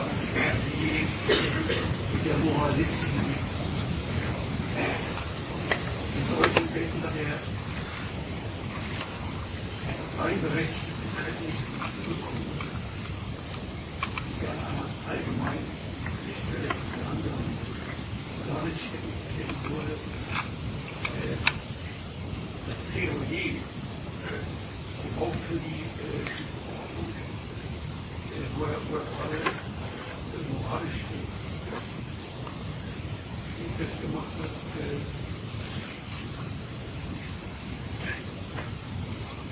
Augen nicht zu sein, zu sein äh, das, was, äh, was er meint, was berechtigt wird. Zu dem letzten Urteil kommt es ja nicht. Das Urteil, dass die Ordnung, in der er lebt, nichts taugt für das Interesse, das, das einer hat. Dazu kommt es nicht. Die, die, die Reihenfolge war umgekehrt. Die Leute machen die Erfahrung, dass ihre, Berecht, ihre Anliegen, von denen sie sich bescheinigen, sie sind berechtigte Anliegen. Man verlangt nichts Unrechtes, nichts Maßloses. Sie machen die Erfahrung, dass diese von ihnen für berechtigt gehaltenen Anliegen scheitern. Dass sie nicht durchkommen damit. Sie machen schlechte Erfahrungen. So, und jetzt war mein Ding, das wäre doch eine gute Gelegenheit zum Absprung zu fragen, ja, worum geht es denn dann denen, die mir jetzt die Niederlage bereitet haben? Das geistliche Verfahren des Moralisierens geht aber anders. Es sagt, das ist ein Verstoß. Das ist ein, wir haben das in Phrase geprägt, Missdisun. Ja? Missmanagement, Dysfunktion, Ungerechtigkeit. Äh, man merkt lauter negative Urteile. Man lässt sich nicht darauf ein zu sagen, was ist das, was mir da widerfährt, sondern man ist entschieden zu sagen, was mir widerfährt, ist ein Verstoß. Und in dem Gedanken, das ist ein Verstoß, halte ich meinen Glauben daran, dass die Ordnung, wie sie ist, meine Niederlage nicht vorgesehen hat, dass das nicht zum Plan dieses dieser Ordnung gehört, halte ich den Glauben hoch, indem ich das, was mir passiert, als Verstoß gegen die Ordnung auffasse. Hier wird die Gerechtigkeit, um die es doch geht, verletzt. Hier geht der Unternehmer mit seiner grenzenlosen Profitsucht zu weit. Ja, ich hatte es vorhin schon mal gesagt, es wird nie der Inhalt des Interesses, sondern es wird der Grad seiner Durchsetzung kritisiert. Ja, da kommen dann diese DKP-Argumente, Maximalprofite als, als Kritikkategorie her. Die kritisieren nicht den Profit, sondern die Größenordnung. Eben zu viel davon. So, und wer so denkt, der ist jetzt erstmal, er verteidigt, ja, was verteidigt er eigentlich? Er verteidigt das Idealbild der Ordnung, das er im Kopf hat. Gegen die Wirklichkeit, die er erfährt. Ja, soweit ist klar. Der nächste Schritt kommt nämlich jetzt erst. Der war auch wirklich noch nicht dran. Das ist noch ein Fortschritt in dem Ding. Aber da vielleicht auch noch ein Punkt, der wichtig ist. Man davon abgesehen mal, dass es auch DKPler gab, die das weil da nicht nur äh, dagegen, wenn es so auf maximal so, weil das ist ja gar nicht gut, aber äh, also es kommt nicht darauf an, es, wenn überhaupt, könnte ich, könnten wir uns ganz schnell einigen. Wenn die untereinander oder mit uns reden, reden sie anders, als wenn sie äh, Propaganda nach außen machen. Der theoretische Fehler, den wir ausführen, machen einen Gegensatz auf zwischen der Vertretung des Interesses und auf der anderen Seite der Entwicklung des Interesses durch Moral und behaupten dann, Moral sei immer inhaltswert. Oder Moral würde nur darauf auslaufen, hätte gar keinen positiven Inhalt, sondern würde darauf auflaufen, die Interessen zu mäßigen im Sinne der der Gesellschaft oder im Sinne einer Vorstellung, die man doch angesichts der Interessen doch noch halbwegs zurechtkommt. Wenn sie bestimmen, diesen Gegensatz auf der Moralseite schlicht einfach Inhalt. Das wirklich der äh, zentrale Fehler. Jetzt an dem Beispiel des Bäckers, das ich ja gebraucht habe. Dieser Bäcker der sagt, ja, äh, was ich denn Gebrauchswert nachmache, das ist ja eine ganz vernünftige Sache. Ich mache Kunst und äh, die, mögen ja vielleicht nicht, wenn es kapitalische Produktion ist und die, aber er hat eine Vorstellung davon, dass vielleicht auch ganz gute Brötchen gäbe. Und er hat von der Gebrauchswertseite, von der Gebrauchswertseite hat er eine Vorstellung davon, wie von der Gebrauchsseite gesellschaftliche Produktion auch vernünftig sein könnte. Und dann sagt er, Moment mal, unter diesen Bedingungen kann ich das gar nicht machen. Dann werde ich entlassen, dann passiert das und das. Und da behauptet ich, das ist nicht, wenn er dann jetzt, wie Sie das formuliert haben, in Ihrem Sinne moralisch argumentiert, dann ist seine moralische Position nicht inhaltswert, sondern weil er eine sehr bestimmte Vorstellung hat, wie es mit den Gebrauchswerten sein sollte und dass dieses sein Interesse in dieser bürgerlichen Gesellschaft verletzt wird. Ja, da muss ich jetzt äh, zwei, zwei sagen. Das eine mit dem inhaltsleeren Maßstab und das zweite mit dem Bäcker. Äh, der, der, das, das, Beispiel, das Beispiel wird ähm, verkehrt aufgefasst äh, von ihr, Ihrem Beitrag, so wie, so, so wie Sie da reden. Äh, das sagt der Bäcker nicht. Der sagt nicht, gebrauchswertmäßig wäre das, was ich mache, ja ganz vernünftige Sache, aber in dieser Gesellschaft kommt der Gebrauchswert ja nicht zum Zuge, sondern da muss ich notgedrungen äh, hinterm Geld her sein und es, ich, ich geniere mich und es ist eine Schande. Äh, der, der, Wäre der Bäcker, wär, würde der Bäcker das sagen, wäre er unser Mann, das ist doch klar. Nein, dann würde er nicht moralisch argumentieren.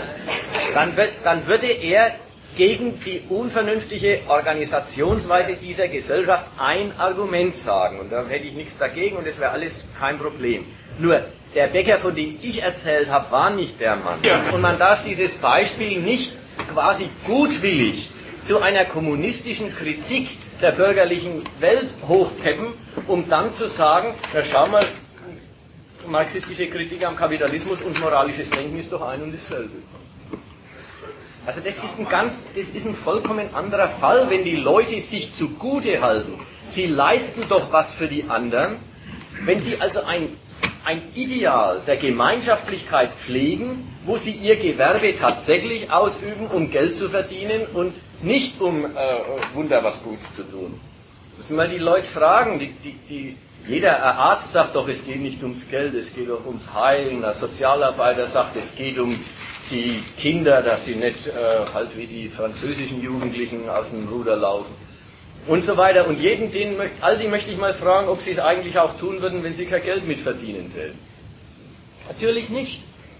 Man, das ist das Gute, was man sich zugute hält, wenn man ein bürgerliches Gewerbe betreibt. Das war meine Rede. Und das ist nicht hochzudeuten in Richtung, äh, sie treten für die Gebrauchswertseite ein und kritisieren in deren Licht die Wertseite ihres Gewerbes. Das war das eine. Das zweite ist das mit dem Inhaltslos. Ähm, inhaltslos ist vielleicht nicht die Kategorisierung oder nicht, ist nicht die, die, die Bestimmung, die ich geben sollte oder wollte. Die Moral hat einen entscheidenden Inhalt, nämlich ihr Ideal, das Zusammenbestehen können der Interessen. Das kann man ausdrücken als das größte Glück der größten Zahl. Das kann man ausdrücken als das allgemeine Gut. Oder, wird, oder, oder das kann man ausdrücken eben als allgemeinen Wohlstand. Oder sogar als jedem das Seine. Ja, sogar, ja, da merkt man, es sind vielleicht sind Fassungen, da hört man dann schon manchmal raus, manchmal ist es die zuschlagende Gerechtigkeit, manchmal ist es die gewährende Gerechtigkeit. Ist aber nicht so wichtig an der Stelle. Es, äh, die Moral hat den Inhalt, dass die Interessen zusammen bestehen können sollen. Übrigens, die, die alten Morallehrer, erinnere ich mich gut, drücken das sogar sehr ausdrücklich aus. Also die, wenn man den Kant nimmt, der kommt richtig zu so einer Formulierung. Das Reich der Zwecke, wo die alle miteinander gehen. Also das ist das Ideal. Und die Tugenden, die dann aus dem Ideal folgen, haben einfach den Charakter der, der Negation des Egoismus. Sie haben den, den Charakter der Negation ja des, äh, was für sich selber rausholen. Das ist der ganze Punkt. Der hat, also das ist nicht inhaltslos, das ist eine Negation. Das ist nicht dein Interesse nicht unbeschränkt, nicht ungemäßigt, nicht unbedingt verfolgen, sondern immer dabei denken, wie es auf die anderen wirkt. Das ist der, der Inhalt. Und der Inhalt ist Mäßigung. Und das führt zurück zu den Überlegungen von vorhin. Es verweist auf eine Gesellschaft von antagonistischen Interessen und es ist ein affirmatives Bewusstsein dieses anderen. Jetzt möchte ich noch den letzten Punkt äh, ausführen, der ist nicht mehr riesig, äh, zu dem, was ich mir da zurechtgelegt habe und dann ist erstmal äh, offen für, alle, für, für Diskussionsbeiträge und Interessen in alle Richtungen. Einen komplizierten Punkt hatte ich nämlich noch quasi vorbereitet in den vorherigen Überlegungen. Diese Bejahung der Ordnung, die das moralische Denken in der Form des eigentlich zustande bringt. Das Ja, das, die Ordnung ist okay im Konjunktiv, hat ja nach der anderen Seite hin die Bedeutung, Ja sagen tue ich zu einer gedachten, idealisierten Ordnung, die es so gar nicht gibt. Wenn überhaupt, ist das der Absprung dafür, dass Moralisten auch manchmal Gesellschaftsfeinde werden. Übrigens in der Regel. Ja, die, die bürgerliche Literatur ist voll von eben Typen wie Kohlhaas oder dem, äh, heißt der Mohr, ne? Mohr, Franz, na, Franz ist die Kanaille, der andere. Der andere Mohr halt.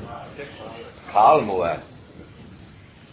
Also, es, das sind die Fälle aus Moral, wegen dem Ja zu der vorgestellten guten Ordnung, in der eine Harmonie der Interessen ist, in der die Interessen miteinander bestehen können, und der Enttäuschung über die Wirklichkeit kann man auch mal radikal werden. Übrigens dann radikal mit, man sorgt dafür, dass allgemein, dass die allgemeine Mäßigung auch eintritt, die nötig ist. Da bin ich jetzt schon hart an dem, wo ich, wo ich hin wollte, aber nicht mit, mit dem Karl Mohr hin wollte. Nämlich, so sehr es eine Bejahung eines ideellen Gemeinwesens ist, was das moralische Bewusstsein hervorbringt. Ich sage Ja zu der gedachten Ordnung, in der ich mein Interesse aufgehoben weiß und in der, von, von der ich in meinem Kopf weiß, da kann ich drin bestehen und die anderen auch. Ich sage Ja zu, zu unserer Rechtsordnung, aber nicht zu der, wie sie wirklich ist, sondern wie ich sie mir denke. Das ist das Moment, das ist durch Erfahrung nicht mehr zu enttäuschen, das ist die Unerschütterlichkeit, aber es ist ja auch die Entfernung von der Wirklichkeit. Ja, sagt man zu, zu der Ordnung in einer idealisierten Fassung. Da gehört jetzt das hin, dass es durchtrifft in der bürgerlichen Welt keinen Menschen, der sagt, es ist in Ordnung. Ja, Kritik muss sein. Ja, Missstände gibt es immer. Wofür die wirklich total sind, das ist die idealisierte Fassung von dem Laden, nicht der wirkliche Laden. Aber für die idealisierte Fassung sind sie unerschütterlich. Der Abweg ist aber nicht sehr groß. Denn wenn die, wenn die, wenn die Theorie dieses Weltbilds heißt, alles Übel kommt von der Pflichtverletzung, von dem, dass andere sich über das, was ihnen zusteht, hinausbewegen, mehr krapschen, als gerechterweise von ihnen gegrapscht werden darf. Wenn das die Theorie ist, dann ist die Abhilfe natürlich eine, die den Idealisten wieder zum wirklichen Staat zurückführt. Wer ist denn der Adressat von Forderungen, dass endlich mal dafür gesorgt werden soll, dass die Pflicht auch der anderen ein, dass auch die anderen ihre Pflicht einhalten? Jetzt kommt die Moral, gerade der Gedanke der harmonischen, quasi gewaltfreien Koexistenz der Interessen. Jetzt kommt die Moral und gerade weil sie dieses Ideal hat, zurück zur wirklichen Macht und sagt, Staat, hau mal auf den, hau mal auf den, hau mal auf den mehr drauf, die nehmen sich was raus. Vermögensteuer braucht. Der ja, der arme, der arme Mann braucht Vermögensteuer, der Staat muss mal sich was holen dort. Ja, oder der soll mal für Patriotismus bei den Unternehmern sorgen. Oder der soll mal dafür sorgen, dass die Gewerkschaften nicht immer den Egoismus der Arbeitsplatzbesitzer gegen die wirklich in Not befindlichen Arbeitsplatznichtbesitzer befördert. Und, und, und. Der, der Gedanke, wie kann man denn das Gute in die Welt bringen, wenn das Gute drin besteht, alle halten sich an ihre Pflicht, dann ist der Gedanke, die Staatsmacht muss viel radikaler auf ihren Laden aufpassen. Sie muss verhindern, dass sich die Leute was rausnehmen, sie muss den Egoismus unterbinden oder in die Schranken weisen. Deswegen ist es kein Wunder, dass gerade das moralische Weltbild eigentlich immer auf dem Sprung zu faschistischen Forderungen ist. Sie, äh, das moralische Weltbild findet die Konkurrenz und die Lizenzen zum Egoismus als viel zu weit gehen. Weil es ja den Egoismus zum, zu, äh, zu, zu dem erklärt, woran wir leiden. Und dieses, dieses moralische Denken, das ist eigentlich das, was die Stammtische beherrscht. Sie entdecken überall Übertretungen, überall welche, die sich was rausnehmen und sind eigentlich voll des Rufs, der Staat soll endlich seine Autorität wiederherstellen und dafür sorgen, dass die anderen ihre Pflicht tun. Also insofern ist der, der war noch wichtig, so idealistisch der, äh, das Ja zu der Ordnung ist, die man bloß im Kopf hat. So sehr diese vorgestellte Harmonie ein bloß eingebildete ist. Wenn man daran denkt, wie die Harmonie denn endlich in der Welt vorankommen soll, landet man bei der Macht, die gefälligst die frechen, die freche Selbstsucht an dieser und jener und eigentlich an allen Stellen konsequenter einschränken soll. Auch das hat durchaus seine Notwendigkeit. Es ist nicht eine mögliche Konsequenz aus dem Moralisieren und es gibt ganz andere. Es hat schon seine Notwendigkeit, dass es am Schluss beim Ruf nach einem Staat landet, der eben die ganzen Pflichtverletzer äh, besser bewachen soll. So, jetzt ist erstmal Schluss. Jetzt kann man sagen, gut, jetzt kann man über alles Mögliche reden, was einem noch so einfällt oder was man die ganze Zeit schon sagen wollte und nicht durfte.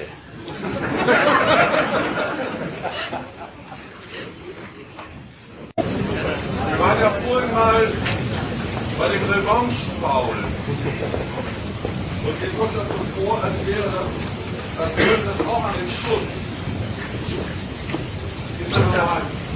Wir waren vorher, vorher mal beim Revanche-Faul. Also wenn einer feststellt, er kommt immer nicht zum Zuge, dann fühlt er sich berechtigt, jetzt auch mal moralischen Regeln zu durchbrechen, um dann eben seinen, äh, seinen Erfolg auch herzustellen.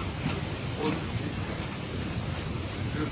am Schluss war jetzt ja der äh, der Moraliker angelangt im Vortrag bei der Forderung an die reale Macht, diese Beschränkung der anderen Interessensverfolger durchzusetzen. Mir kommt das so vor, als wäre der, äh, der das Faul da begeht, auch am Schluss anzu, anzusetzen. Dass das ein anderer Ausweg ist aus der festgestellten Schädigung und wollte sicher gehen, dass ich das richtig verstanden habe. Oder Sie hören mir da irgendwie ja, das Revanche-Foul ist angesiedelt äh, nach, der, nach der Erfahrung, dass das Gute, an das man glaubt, nichts gilt.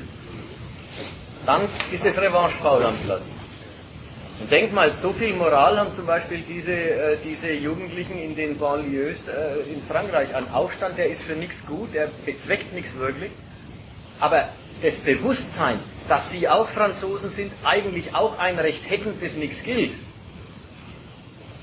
Das ist die Quelle, aus der raus die sagen, jetzt zeigen wir es ihnen, jetzt zünden wir die Autos an. Also das passt genau in die, das ist ein Fall von Revanche-Faul.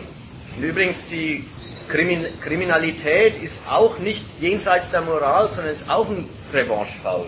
Die Leute, die, die Kriminellen wissen sich im Prinzip auch berechtigt zu dem Verstoß, den sie begehen, weil ihnen immer so übel mitgespielt wird von allen Seiten.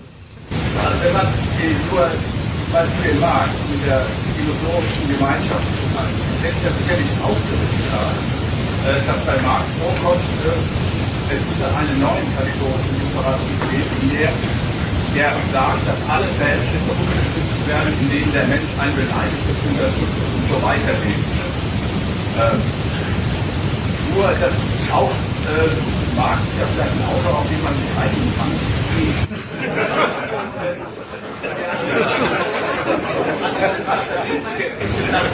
auf der Seite sozusagen von Marx, ich weiß auch, dass er hat, Moral ist nur die Moral äh, der herrschenden Klasse.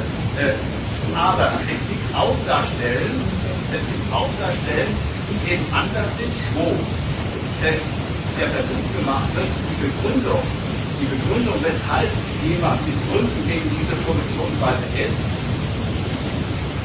zu formulieren aus einer dann Enttäuschung, aus einem Zustand, in dem genau in dieser Weise die Beleidigten, Unterdrückten und so weiter produziert werden und wo man dann sagt, so soll es nicht sein. Also das wäre meine erste äh, äh, Frage, ob man nicht bei diesen Stammfeldern auch Argumentationen findet, die genau so verlaufen. Dann kann man, ich hoffe nicht, dass es die Antwort ist, dass der frühe Marx und der späte Marx Ah, scheiße, das wäre genau die Antwort gewesen.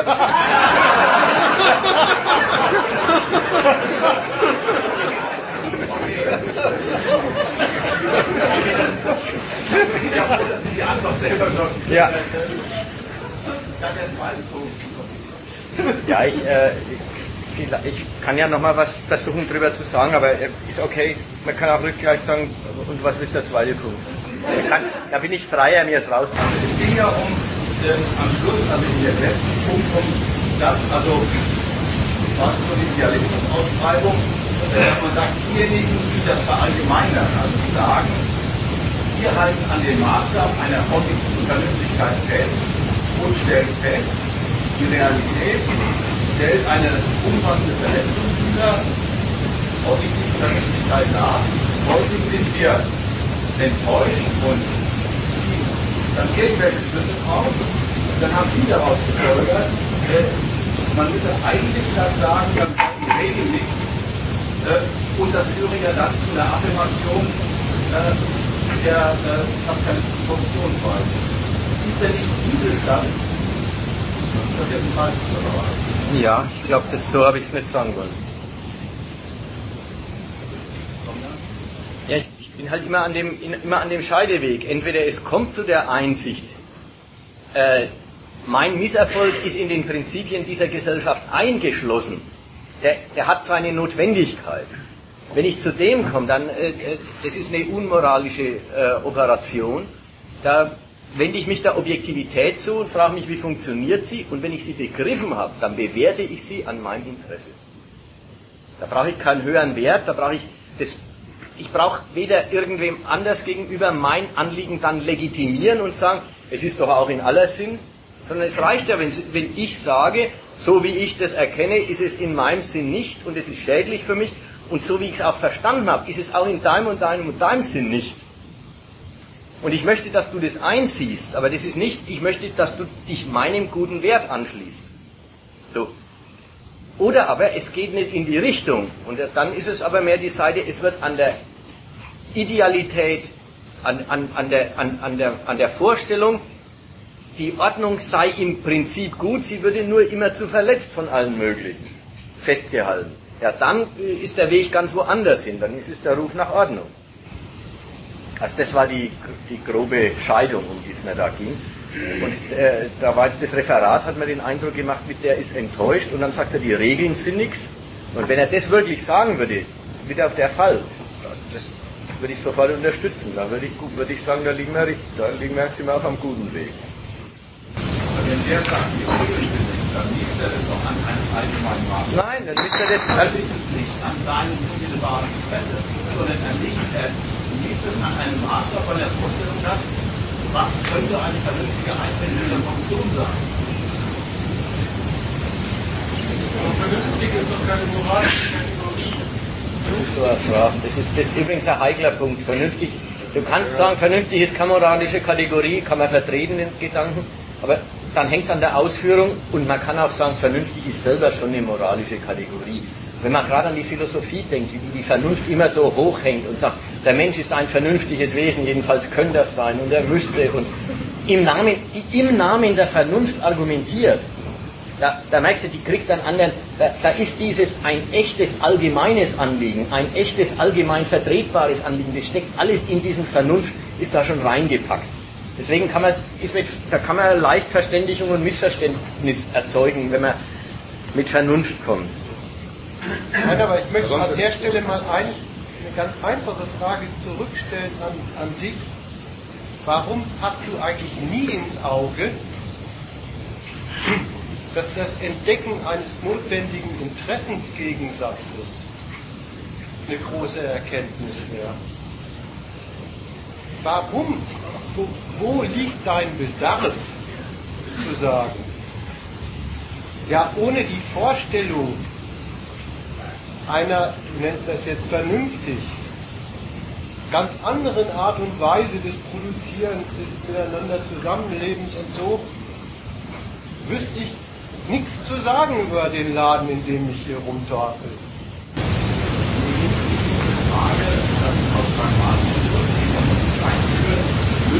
Weil das eine bessere, äh, besseres Mittel für die Agitation oder für sondern es geht erst einmal darum, ob das tatsächlich ein Begriff ist, mit dem man argumentieren kann oder nicht. Also nicht von dem, äh, braucht man das oder braucht man das nicht, sondern die Frage eher, stimmt das oder stimmt das nicht. Und so äh, und von direkter Antwort äh, feststellen, dass es erste Gegensätze gibt diese nur möglich, wenn man vernünftig argumentiert.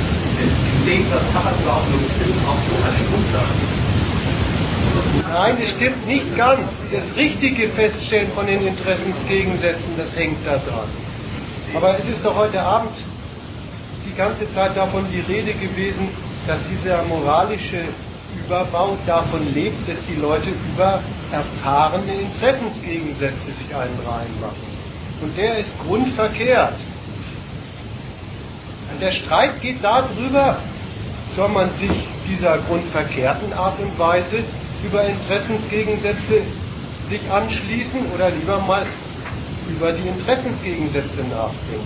Nein, da habe ich ja nichts dagegen, nur wenn du das so abstrakt formulierst, das Interessengegensätze, das macht völlig auf die Bürgerrechtskommune.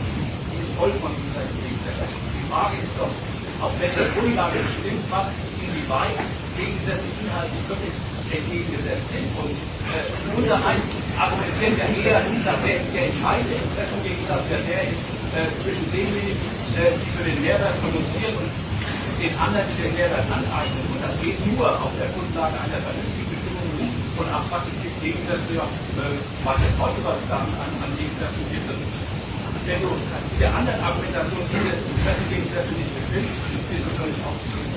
Aber in deinem äh, Referat liegt ein Absprung in deiner Bemerkung, von welcher Grundlage aus beurteilt man Interessengegensätze. Der Unterschied zwischen uns, also sagen wir mal diesen Verlag oder Gleichgesinnten und dem Rest der Menschheit, liegt erstens nicht darin, dass wir Interessengegensätze erfahren und die nicht. Die erfahren sie auch. Und zweitens liegt der Unterschied auch nicht darin, dass wir diese Interessengegensätze beurteilen und die eventuell nicht. Die beurteilen sie auch. Und jetzt kommt drittens unsere Scheidelinie, für die wir argumentieren und wo man ja auch Widerspruch einlegen kann. Wir meinen, dass der Rest der Welt den Gehalt dieser Interessengegensätze falsch beurteilt. Und jenseits dieser theoretischen Befassung, warum ist es so, oder warum ist es so, wie es ist, Jenseits dessen braucht es keine Grundlage, die ich zunächst einmal einnehmen müsste, um von dort aus zu einem Urteil zu kommen. Wenn ich mich auf das aber begebe, auf das Feld, dann betreibt man Theologie. Du sagst nämlich, jenseits des Urteilens über einen Sachverhalt muss man zunächst einmal eine Grundlage, einen Standpunkt bezogen haben, von dem aus dann die Urteile ihre Rechtfertigung erfahren. Dann ist aber der Standpunkt, den du eingenommen hast, selber begründungslos. Ja, das ist dann das fällt in ein ganz anderes Feld.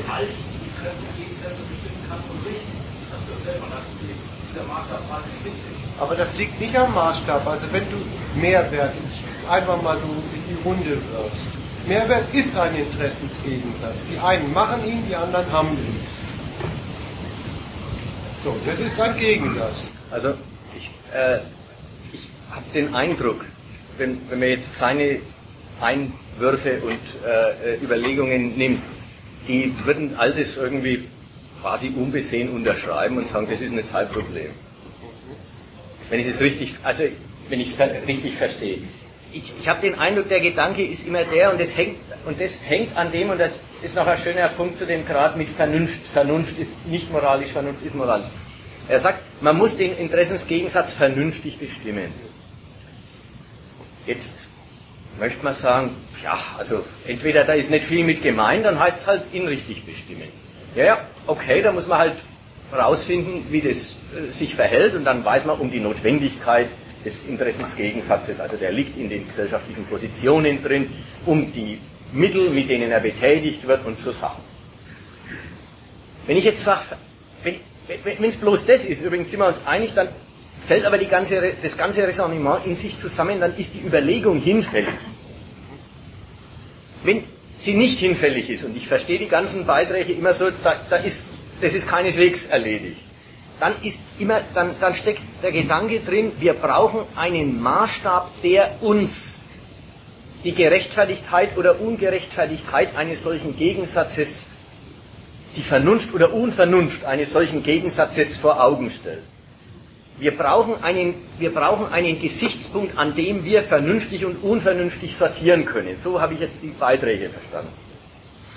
Und das ist jetzt der, äh, der Aufruf, äh, oder das, das geht dann in die Ecke, ja, sagen, wie der Laden läuft, kann man lang. Aber das ist eigentlich mein Beispiel von ganz am Anfang. Aber ob es schlecht ist oder nicht schlecht ist, da brauchen wir doch eine Messlatte. Da war vorhin, erinnert euch, da habe ich mal das gesagt. Äh, der Marx hat in seinem Spätwerk, deswegen wollte ich das da hat er eben darauf verzichtet, äh, an Ideale der Menschheit, Menschlichkeit, Menschheitsgemeinschaft zu appellieren und hat vielmehr gesagt, ich sage einfach den Leuten, wie der Laden läuft und dann kann jeder sagen, ob er das eigentlich für, für sich für nützlich findet. Und deswegen brauche ich gar nicht werden, ich muss bloß zeigen, wie es funktioniert und was notwendigerweise rauskommt. Oder anders, gerade weil das so selbstverständlich ist, ist die Wertung dann keine Frage, die, kann, die ist kein neuer Streit mehr. So, wenn aber die Wertung ein Streit ist, dann sind wir im Feld der Moral. Dann sagen wir, Interessensgegensätze gibt es schon, aber finden wir sie gerechtfertigt oder nicht.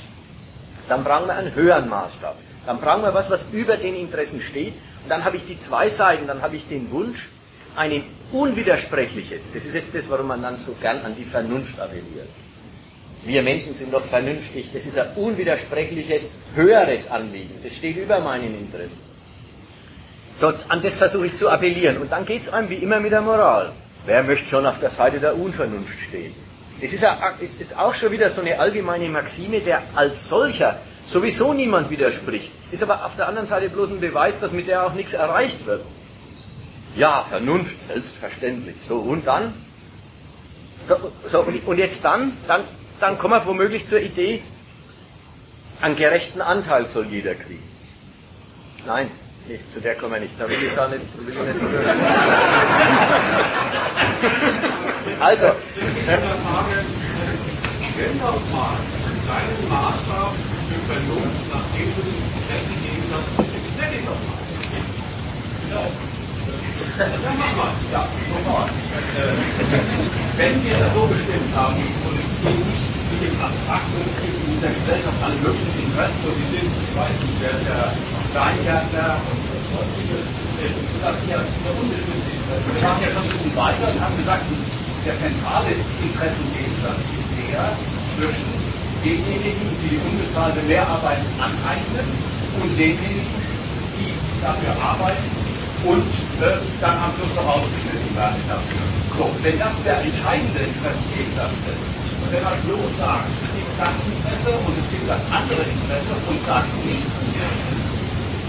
dies ist aber eine unvernünftige Angelegenheit, dass dieses eine Interesse, nämlich diejenigen, die den Mehrwert kassieren, äh, dass dieses von unserer Position aus äh, äh, nicht gerechtfertigt ist an einer vernünftigen Einrichtung. Und das andere ist doch nicht gleichbedeutend äh, auf der abstrakten Ebene, das ist ein Interesse und das ist ein Interesse. Und dann entscheiden sich schlicht und einfach nur äh, zwischen zwei Interessen entscheiden die Gewalt. Nein, zwischen diesen beiden Interessen entscheidet dann zunächst einmal die vernünftige Argumentation so in der gesellschaftlichen Realität immer die Gewalt, das weiß ich, aber bitte, statt, statt den Maßstab der Vernunft vorab zu benennen, der dich bei der Analyse des Gegensatzes treibt, hast du eine im Prinzip richtige Bestimmung des Gegensatzes gemacht und die nachher diese richtige Bestimmung nochmal verdoppelt mit dem Inhalt des Gegensatzes getrennt, dass man nochmal als vernünftig bezeichnet. Nein, Moment mal, ich habe es bei der ganz, ganz der, der, der Vortragende hat gesagt, im Grunde sollte man die Vernunft rausschmeißen, weil das irgendwie moral Das haben ja selber Moment, Moment, Moment, das, das, so habe ich das verstanden. Äh, die Vernunft sollte der Argumentationsprinzipien ausgerichtet werden, weil da so viele äh, drin sind, von wegen Moral anfällig und so weiter. Äh, man soll nicht mehr in dieser Vernunft argumentieren, sondern man soll schlicht und einfach auf die Interessen sich berufen. Und dann sage ich, äh, wenn man nur diese beiden Interessen so gegeneinander stellt, dann hat man kein anderes Kriterium, als zu sagen, okay, es entscheidet die Gewalt und dann hat man so ist es ja. auf der Seite der Schwäche. So ist es ja. Sagt, ich kann beurteilen, dass dieses eine Interesse von ganz anderer Qualität ist als das andere und dazu braucht ein Maßstab. Dann ist man zumindest in der Argumentation nicht mehr ja, ja. die Wirklichkeit ja. dieses andere. Dann ist immer dabei, es gibt Interesse und es gibt Ja, dann ist aber Gegensatz zurückgeschrieben. Nein, das tut er nicht. Er denkt schon an einen Interessensgegensatz, aber er schmeißt, obwohl er mehr Wert sagt, den Inhalt raus. Denn sonst wird er nicht auf die Idee kommen, man müsste erst entscheiden, wo eigentlich die Quelle für den Gegensatz liegt. Jetzt ist aber der alte Marx mit diesem Billigheimer unterwegs gewesen und der ist ziemlich durchschlagend. Wo es um den abstrakten Reichtum und die, um die Vermehrung von Eigentum geht, da ist dieser Gegensatz notwendig. Da vermehrt sich der abstrakte Reichtum in der Hand der Kapitalisten, den hat der Wert genannt, auf Kosten derer, die ihn produzieren. Und fertig ist die Sache. Gelten tut es übrigens, genauso wie du sagst. Das ist bloß eine Frage der Gewalt. Die. Ich, ich höre aus, ich hör aus den Überlegungen immer raus, du suchst Gesichtspunkte, mit denen du das Interesse der Aufständischen rechtfertigen möchtest. So, und das ist, äh, und, und da suchst du einen Gesichtspunkt, mit, mit dem jetzt das Interesse derer, die sagen, sie lassen sich jetzt den Laden nimmer gefallen, vor was Allgemeinerem, vor was Höherem, als dem, dass sie die Opfer sind und es nicht mehr sein wollen, Bestand haben könnte. Und das ist es, das, das ist genau, du, du, löst dich in dem Zeug gar nicht von dem moralischen Denken, sondern du, du sagst, das, äh, das Interesse muss legitimiert werden, sonst ist es doch bloße, ja, bloßer Egoismus, bloße Gewalt und so weiter. Was? Die, ähm, ja, quasi eine willkürliche Entscheidung. Die Aufständischen sind willkürlich, weil sie lassen sich das nicht mehr gefallen und es ist gar kein äh, von der Vernunft gebotenes Anliegen. Es gibt vom, äh, vom Horkheimer, das, das ist ein linker Philosoph gewesen, der hat eben auch äh, ja, mit marxistischen Überlegungen operiert und dann letzten Endes versucht und gesehen, wie er der Philosophie einen Platz in der gesellschaftskritischen Theorie äh, sichert. Und da sagt er den, äh, den, den denkwürdigen Satz. Wenn wir nicht mehr im Namen der Vernunft argumentieren oder so ähnlich, dann ist eine Diktatur und ein Ausbeutungsregime bloß für die verurteilenswert, die seine Opfer sind. Und sagt quasi, sagt quasi weiter, aber so richtig gerechtfertigt ist die Kritik der Ausbeutung bloß, wenn man einen Gesichtspunkt hat, dem auch die Ausbeuter zustimmen müssen. Also ist es wieder diese Sehnsucht nach Frieden der Interessen. Es ist diese Sehnsucht, dass man im Namen von was Allgemeinem unterwegs ist. Und dann ist es aber auch, dann hat es aber auch alle Momente davon. Nämlich einerseits das Moment, bloß wenn man sich dessen, davon überzeugt hat, dass man für sein Interesse, weil es ein gutes ist, einstehen darf, darf man es. Und die andere Seite, das eigene Interesse ist immer schon überhöht. Es ist nämlich dann, dann, dann tritt der Arbeiter, der sagt, ich will, ich will die Gesellschaft endlich mal so einrichten, dass Aufwand und Ertrag in einem vernünftigen Verhältnis stehen. Sehr prosaisches Anliegen. Steht sofort unter dem, ich bin im Namen der Vernunft unterwegs und mir gegenüber steht die Unvernunft. Das ist selber schon die moralische Überhöhung, zu der man sich dann zu jeder Gewalttätigkeit berechtigt sieht, weil einem gegenüber gar nicht ein unverträgliches Interesse steht, sondern was Böses. Also die ganze Sorte der Moralwahn der, der Stalin-Partei, der Moralwahn nach außen und nach innen, der eben weit über das hinausging, man muss den Gegner matt setzen, sonst gewinnt er und man nicht selber. Der darüber hinausging und der ihm immerzu das Böse bekämpft hat auf der anderen Seite und vor allen Dingen in den eigenen Reihen. Der hat damit zu tun, dass sie selber immerzu mehr sein wollten als bloß, wir haben es uns anders vorgestellt, das mit dem Organisieren der Produktion. Es ist, da hat man schon gleich, das, das sind gleich die Überhöhungen, dass man dann im Namen des Allgemeinen spricht und ein gegenübersteht Partikulares, Egoistisches, Böses. Das sind, das sind die Kategorien des Staatlichen, die da natürlich jetzt nicht gleich als Staat, sondern als legitimiertes Zukunftswesen daherkommt. Und die ganzen alten Kommunisten, die gesagt haben, eben, wir sind, wir sind die Zukunft der Menschheit, wir befreien die Menschheit, wir äh, äh, erfüllen eine historische Aufgabe. Jeder wollte schon mehr unterwegs sein, als er wirklich war. Bis hin zu, es gab doch keinen Studentenpolitiker, der einfach aufgetreten ist und gesagt hat, ich denke mir das anders. Jeder tritt auf, er ist auf der Seite der Fortschrittskräfte und äh, jeder ist ein Auftragnehmer von was Höherem. Nein, das muss, mal, muss man mal sein lassen. Das ist prosaisch. Es gibt Interessen, die gewinnen hier und das sind die anderen und es gibt Interessen, die unterliegen, das sind die eigenen. So. Da muss man halt schauen, ob man damit leben will oder nicht. Mehr ist es doch gar nicht. Und das prosaische Verhältnis ist, äh, das ist das, wogegen sich da gewendet wird mit dem Einwand. Jetzt vielleicht noch, vielleicht noch ein... ein ja. wenn man das so prosaisch nur feststellt. Ja. Da ist ein Interesse und wir stellen fest, äh, da ist das Interesse des Kapitals des Staats. Die sind ja mächtiger, kann man ja auch feststellen. Die haben ja auch mehr Panzer und was Leute. Also die, haben, mit mehr Macht unterwegs. Dass dann die Konsequenz daraus ist, wenn, wenn man nicht argumentiert, wenn man nicht argumentiert mit der Empörung, die daraus besteht, dass das Ganze objektiv unvernünftig ist, ist die Konsequenz, behaupte ich, ein Einrichten und Akzeptieren genau dieses Gewaltfeld. Oh, jetzt kommen wir aber in die ganz heiklen Ecken. Oh, jetzt kommen wir in die Ecken. Das kenne ich, das Argument.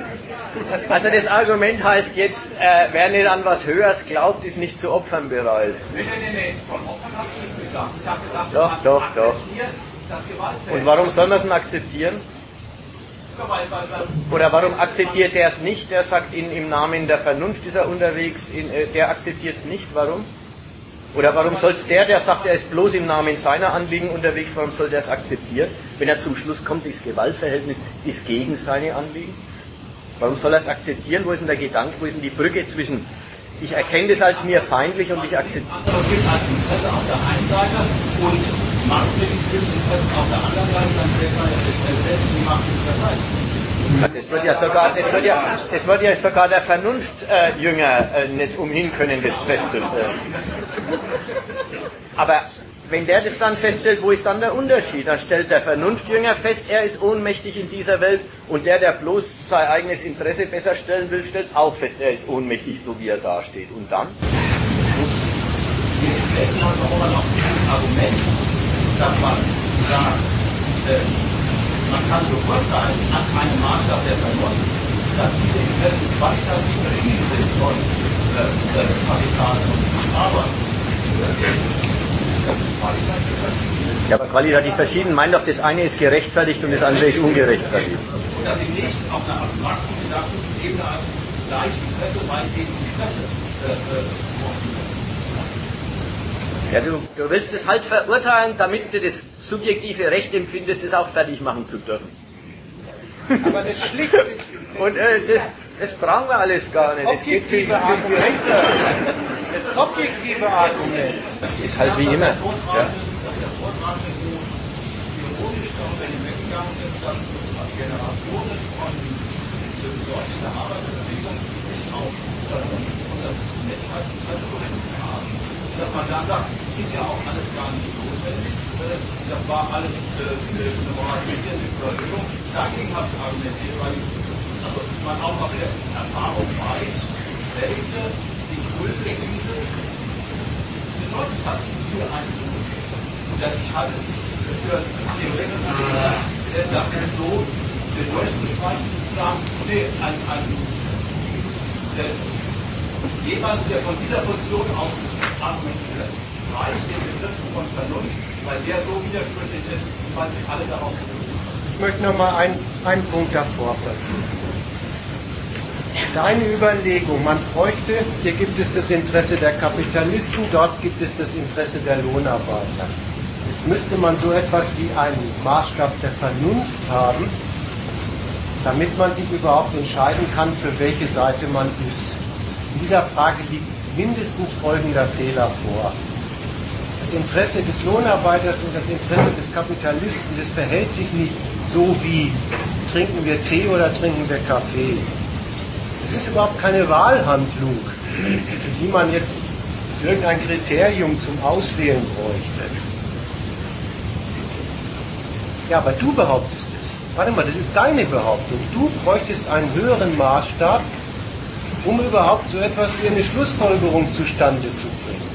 Jetzt ist aber die, der, der schlichte Gedanke erstmal, so wie er auf dem Tisch liegt, wenn man Kapital vermehren will, ist es Mittel dafür das Benutzen von Lohnarbeit, was auf die Kosten von denen geht, die sie machen.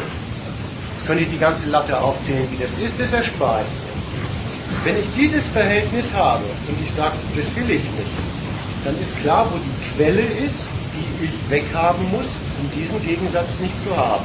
Ich muss dieses Interesse, Kapital oder Eigentum als Kapital zu vermehren, das muss ich dann wohl stillstellen. Also äh, ausmustern. Ja, aber wo habe ich denn jetzt ein, wo wo ist jetzt eigentlich der Bedarf, den du immer unterstellst? Also, ich meine, wie du ihn ja. unterstellst. Mit dem Bedarf muss man noch vorsichtig sein. Also es ist ja von mir auch vorhin gesagt, das ist keine gute Fassung zu sagen, das brauchen wir gar nicht. Es geht ohne. Es, ist die, äh. Es wird was ganz anderes draus, wenn man meint, man müsste das Interesse derer, die die Arbeit machen und nichts davon haben, rechtfertigen.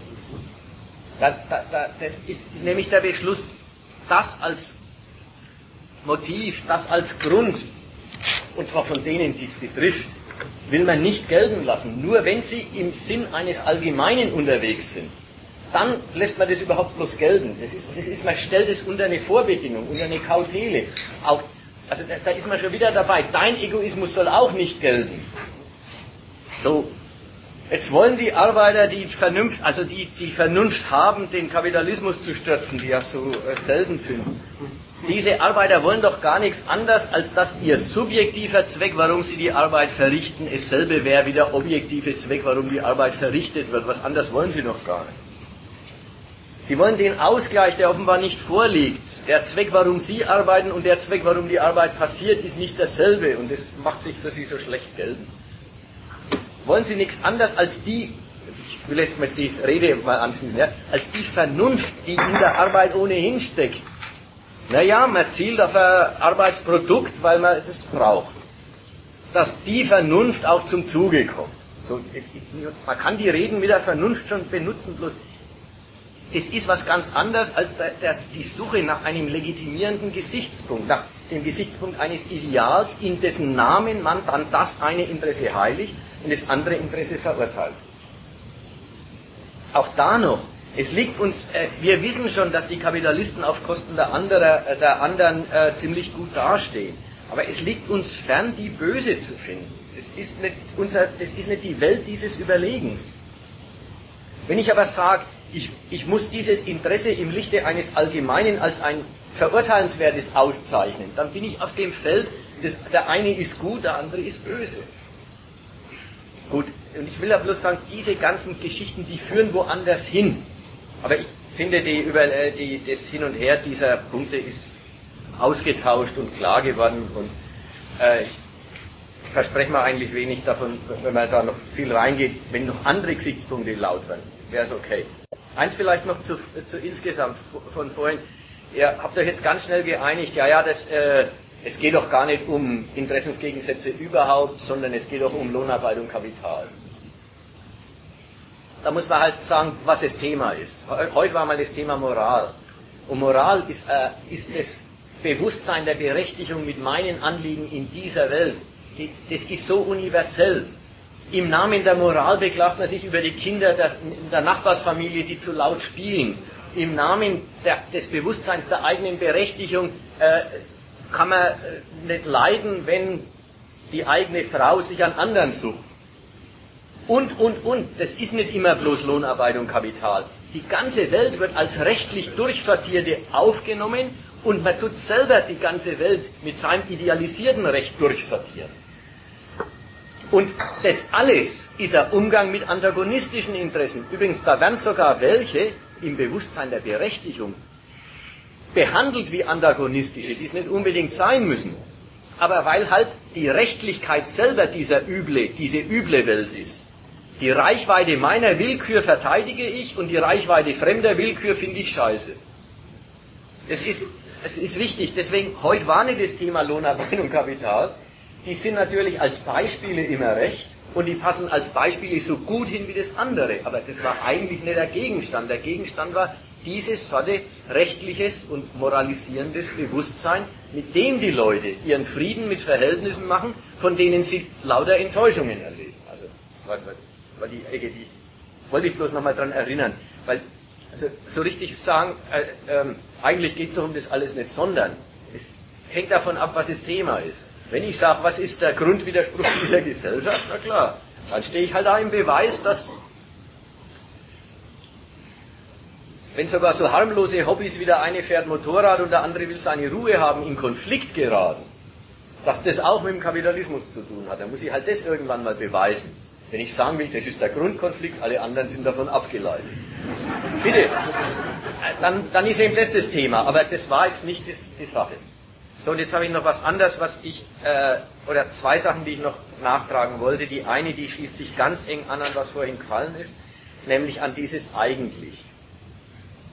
Das ist noch ein Element der Korruptheit des moralischen Bewusstseins. In diesem eigentlich macht man zwei, äh, macht man zwei Behauptungen gleichzeitig. Also wer sagt, eigentlich müsste es doch aufgehen, eigentlich hätte doch auch mein Interesse sein Plätzchen tatsächlich wegen der anderen nicht. Wer das sagt, hält es offen und unentschieden, ob er jetzt eigentlich meint, das Interesse hat seinen Platz in dieser Welt oder ob er meint, es hat ihn nicht. Jede Auflösung in die eine oder die andere Richtung würde rausführen aus dem Zeug. Kommt einer zu dem Schluss, also ich gebe es zu, das hat keinen Platz hier. Mein Erfolg ist nicht vorgesehen. Ja, dann wären wir beim dann muss man sich anders zu dem allen stellen. Komme ich zu der, bilde ich mir ernsthaft ein, mein Interesse hat ein Recht hier, ja, dann muss ich doch bloß zu einem Richter gehen und sagen, er soll es mir gefälligst beschaffen. Dieses, dieses, wenn halt, jetzt Beispiel ist wieder die Arbeitswelt, wenn Arbeiter entlassen werden und sagen, Recht auf Arbeit, das ist dieses Zeug. Gibt es das jetzt eigentlich, das Ding, oder gibt es es nicht? Würden Sie sagen, das gibt es nicht, wären Sie fertig mit dem Thema. Müssten Sie sich um, um andere Fragen kümmern. Würden Sie sagen, das gibt's, müssten Sie hingehen und sagen, so, das wollen wir jetzt beschafft kriegen. Aber die sagen Recht auf Arbeit und lassen sich mit dem Spruch die Entlassung gefallen. Ewig in der Schwebe halten, ob das eigentlich existiert, dieses Recht, an das man glaubt, oder ob es nicht existiert. Das Unentschiedenhalten davon, das ist nötig, um, der, um moralisch bei der Stange zu bleiben. Das ist ein korruptes Element. Das ist, so schwer ist es auch nicht zu sagen, ja, hopp oder top, was ist denn jetzt eigentlich? Ja, das ist ein selbst auferlegtes Kritik, Kritikverbot, einen endgültigen Schluss, das Zeug ist gegen mich gerichtet, der kommt nicht raus und ein, positiver, und ein Handeln aus einem positiven Glauben, das hat auch seinen Platz, dann kann ich es auch verlangen, kommt auch nicht raus. So, und jetzt habe ich noch ein zweites. Die Verlängerung, ja. dass dann die Menschen die Denkungsart universell pflegen und von dem trennen, wo sie mal ihren Grund drin. Was, dass man überhaupt hypothetisch wird, oder was meinst du? Ja, dass man sich mit einem sehr grundsätzlich theoretischen Bewusstsein moralisieren über die Welt äh, stürzt und sich in der Frage unterhält. Frage, was ist erlaubt, wenn Sie vollkommen von solchen äh, mal ernsthaften Fragen. Aber was ist erlaubt, das ist halt auch die Erlebnisse der Arbeitswelt, ist einfach auch nur einer von vielen austauschbaren Gegenständen, sich moralisch mit dem Kram auseinanderzusetzen. Die Denkungsart des, der eigentlichen Ordnung der Welt trennt sich von den Anlässen, die der Mensch vielleicht mal gehabt hat, sich für sinnvoll zu machen und wird, wird universell. Darauf beruht eine Bildzeitung, die an Fragen vorliegt, die hätte man echt nicht gehabt, außer man denkt so.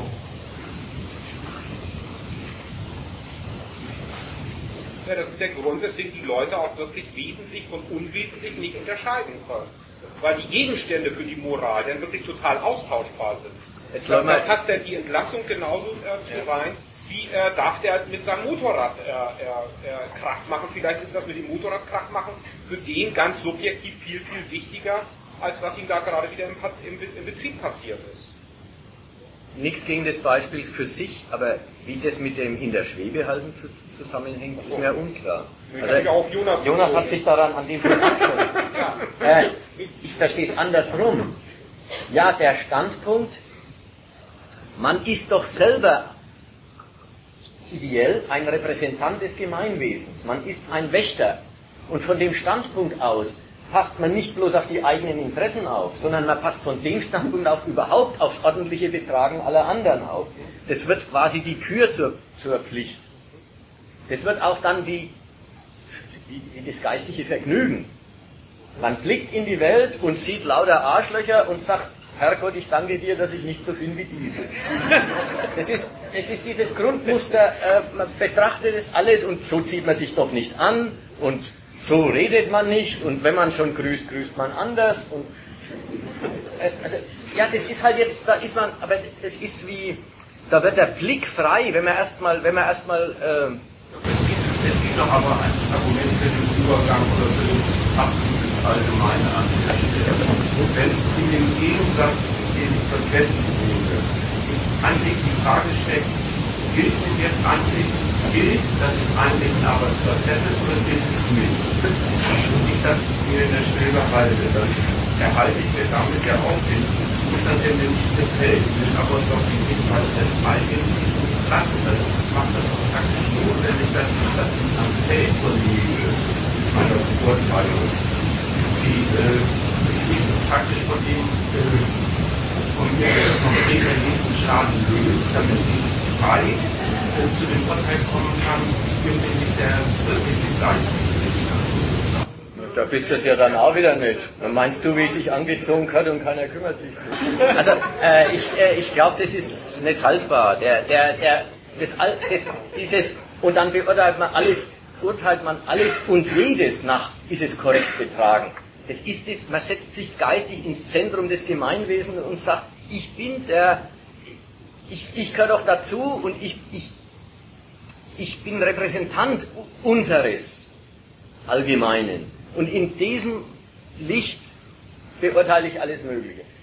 Das, weil man an, einem, an einer Stelle damit Schiffbruch erleidet, zu sagen, das ist der Grund, warum man äh, äh, das Thema, das Feld ausweitet, auf das man die Urteilsweise anwendet.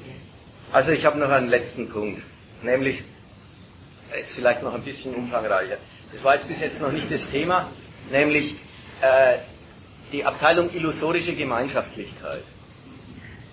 Ist den Leuten ein echtes Anliegen. Nicht nur in der Weise, dass sie sich alles und jedes so erklären. Davon war ja jetzt die Rede, so verkehrt erklären, so äh, affirmativ erklären und so weiter. Das war alles erledigt. Aber es gibt ein Bedürfnis, sich zu beglaubigen, sich zu bekräftigen, dass das alles nicht bloß ein Gegeneinander ist und dass es gegeneinander nicht das letzte Wort sein kann. Und deswegen tritt neben das Gegeneinander, neben den Alltag der Konkurrenz, tritt Feld der Betätigung von Verantwortung für andere Leute.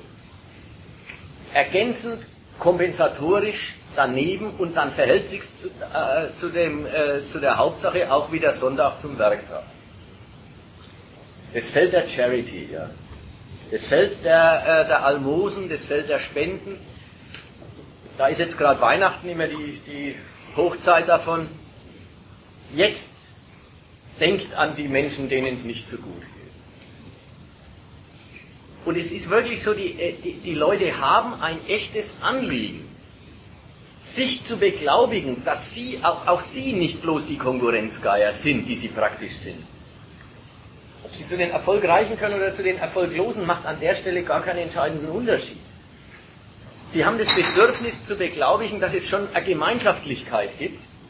Und das betätigt man ja natürlich dann auch wieder mit dem 5-Euro-Scheinchen im Verhältnis zu den, weiß ich, 1500 Euro, die man als Lohn kassiert. Also auch das er ergänzend daneben getreten. Übrigens gleichgültig gegen die Wirkung. Niemand prüft die Wohltätigkeitsaktivitäten darauf, was sie leisten. Jeder prüft die Wohltätigkeitsaktivitäten darauf, welche Gesinnung sie ausdrücken. Es kommt darauf an, zu zeigen, wie man denkt, zu zeigen, wie man steht zu den anderen. Und dass das alles nichts bewirkt, wenn man in, einem, in einer Gesellschaft, in der systematisch Armut erzeugt wird und Armut systematisch notwendig ist, dass man da an Weihnachten den Armen mal was gibt, dass das nichts nützt, das zählt gar nicht als Einwand. Jeder kann sagen, das ist ein Tropfen auf dem heißen Stein und meint nicht, das wäre ein, das wär ein Einwand dagegen, sondern man meint, na, jetzt muss er aber her, der Tropfen. Immerhin, immerhin ist der, der gute Wille zählt. Der gute Wille zählt. Und das ist eben das, man betätigt das Bewusstsein, dass man doch in einer Gemeinschaft lebt. So, also so verdient auch dieser kompensatorische, daneben getriebene, ergänzende Charakter, auch diese lächerliche Seite der Gemeinschaftlichkeit verdient Kritik, weil sie eben dieses Ergänzungs- und auch Heilungsverhältnis zum Rest hat und haben soll. Das alles, diese Kritik ist nicht selber ein Aufruf zur Hartherzigkeit. Ja, das ist der Punkt, den ich nochmal klar machen möchte an dem Ding. Es, gibt, es, gab in der Geschichte, es gab in der Geschichte des moralischen Denkens eben vor allen Dingen mit dem Nietzsche einen, einen Typen, der, dem ist aufgefallen, was für absurder Widerspruch die Moral, das moralische Denken ist. Der hat registriert, es wird von uns immer verlangt, dass wir von dem Abstand nehmen sollen, worum es uns geht. Dass wir unsere Interessen verurteilen sollen. Hat er bemerkt. Hat er gesagt, also da, da ist meine vorige Geschichte, da hat er die alten Griechen gekannt und gesagt, so einen Blödsinn haben die Alten nicht gemacht. Da war Sitte was anderes als bei uns. Und daraus sagt er, das wäre eine christliche Verkrüppelung des Menschen, das wäre eine äh, Ver, Verhausschweinung quasi. Ver, äh, eine, Domestiz eine Domestizierung des edlen und wilden Wesens, das der Mensch eigentlich sein will. Ja, ich glaube, das sagt er nicht selber so, aber es ist schon der Gedanke.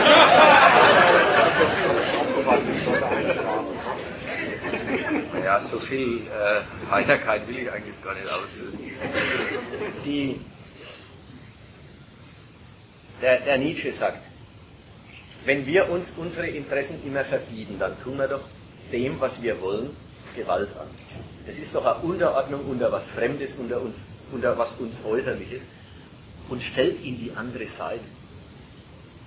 Er fällt in die Seite, dann bekennen wir uns doch zu dem Gegeneinander, in dem wir stehen. Ja, der Löwe reißt das Lamm, was auch sonst.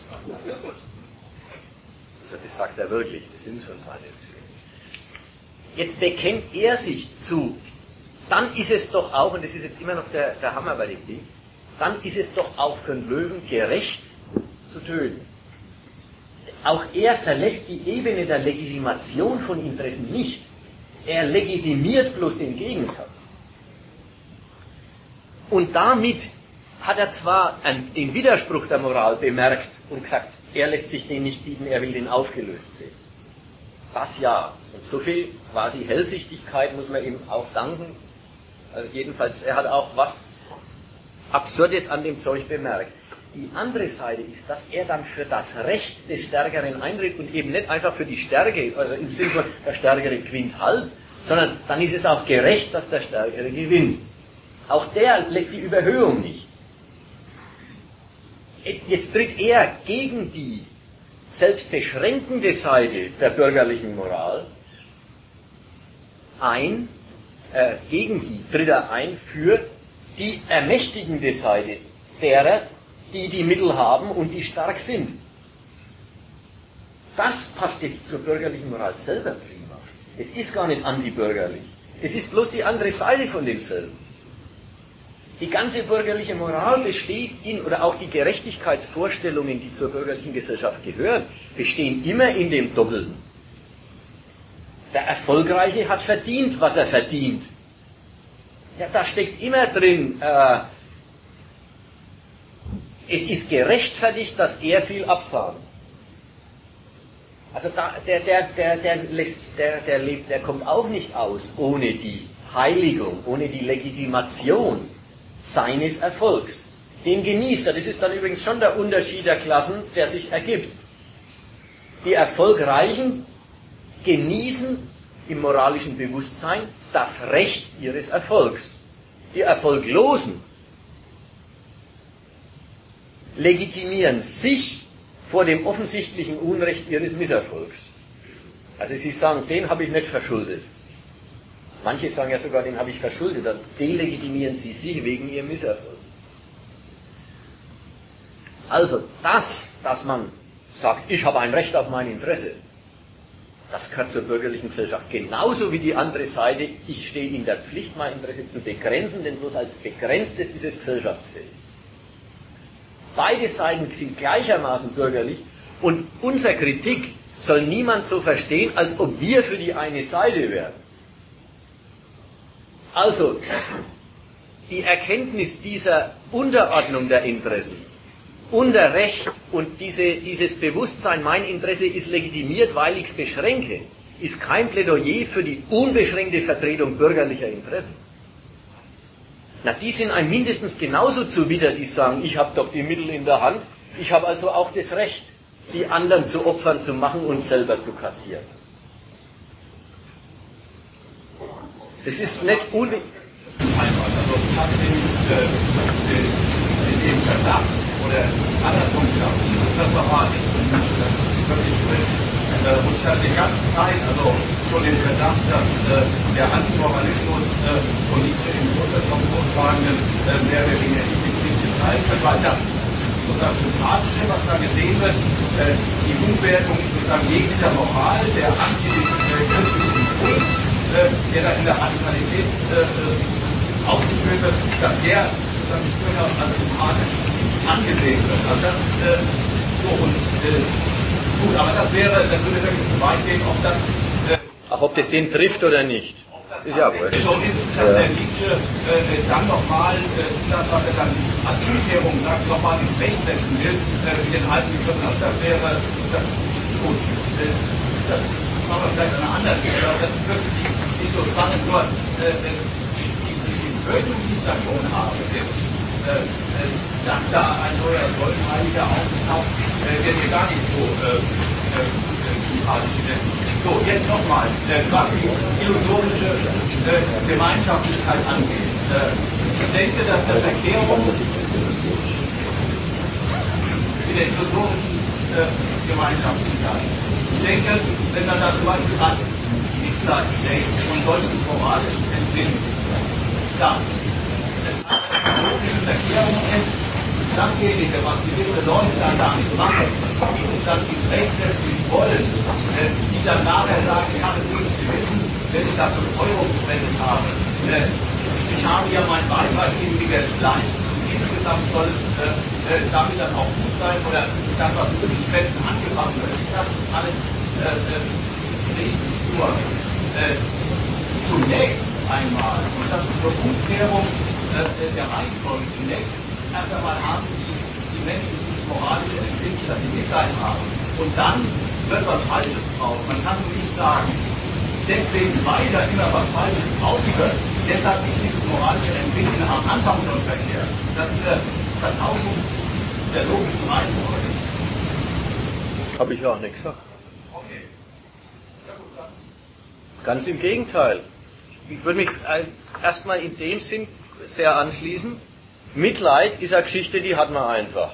Es ist mehr primitiv. Man versetzt sich geistig in die Lage eines anderen, dem es schlecht geht und sagt, oh weia, in der Lage möchte ich nicht sein. Ja, das ist halt, Moral ist ein Gedanke und kein Empfinden. Und wenn man, äh, ich wollte jetzt eben das gerade sortieren. Ich wollte ihm gerade sagen, ja, ja, Mitleid hat man gern mal und wenn man dann irgendwas springen lässt wegen dem Mitleid und so weiter, selber gar nicht groß was es hilft. Das ist alles nichts, worin wir uns reinmischen, das geht uns nichts an.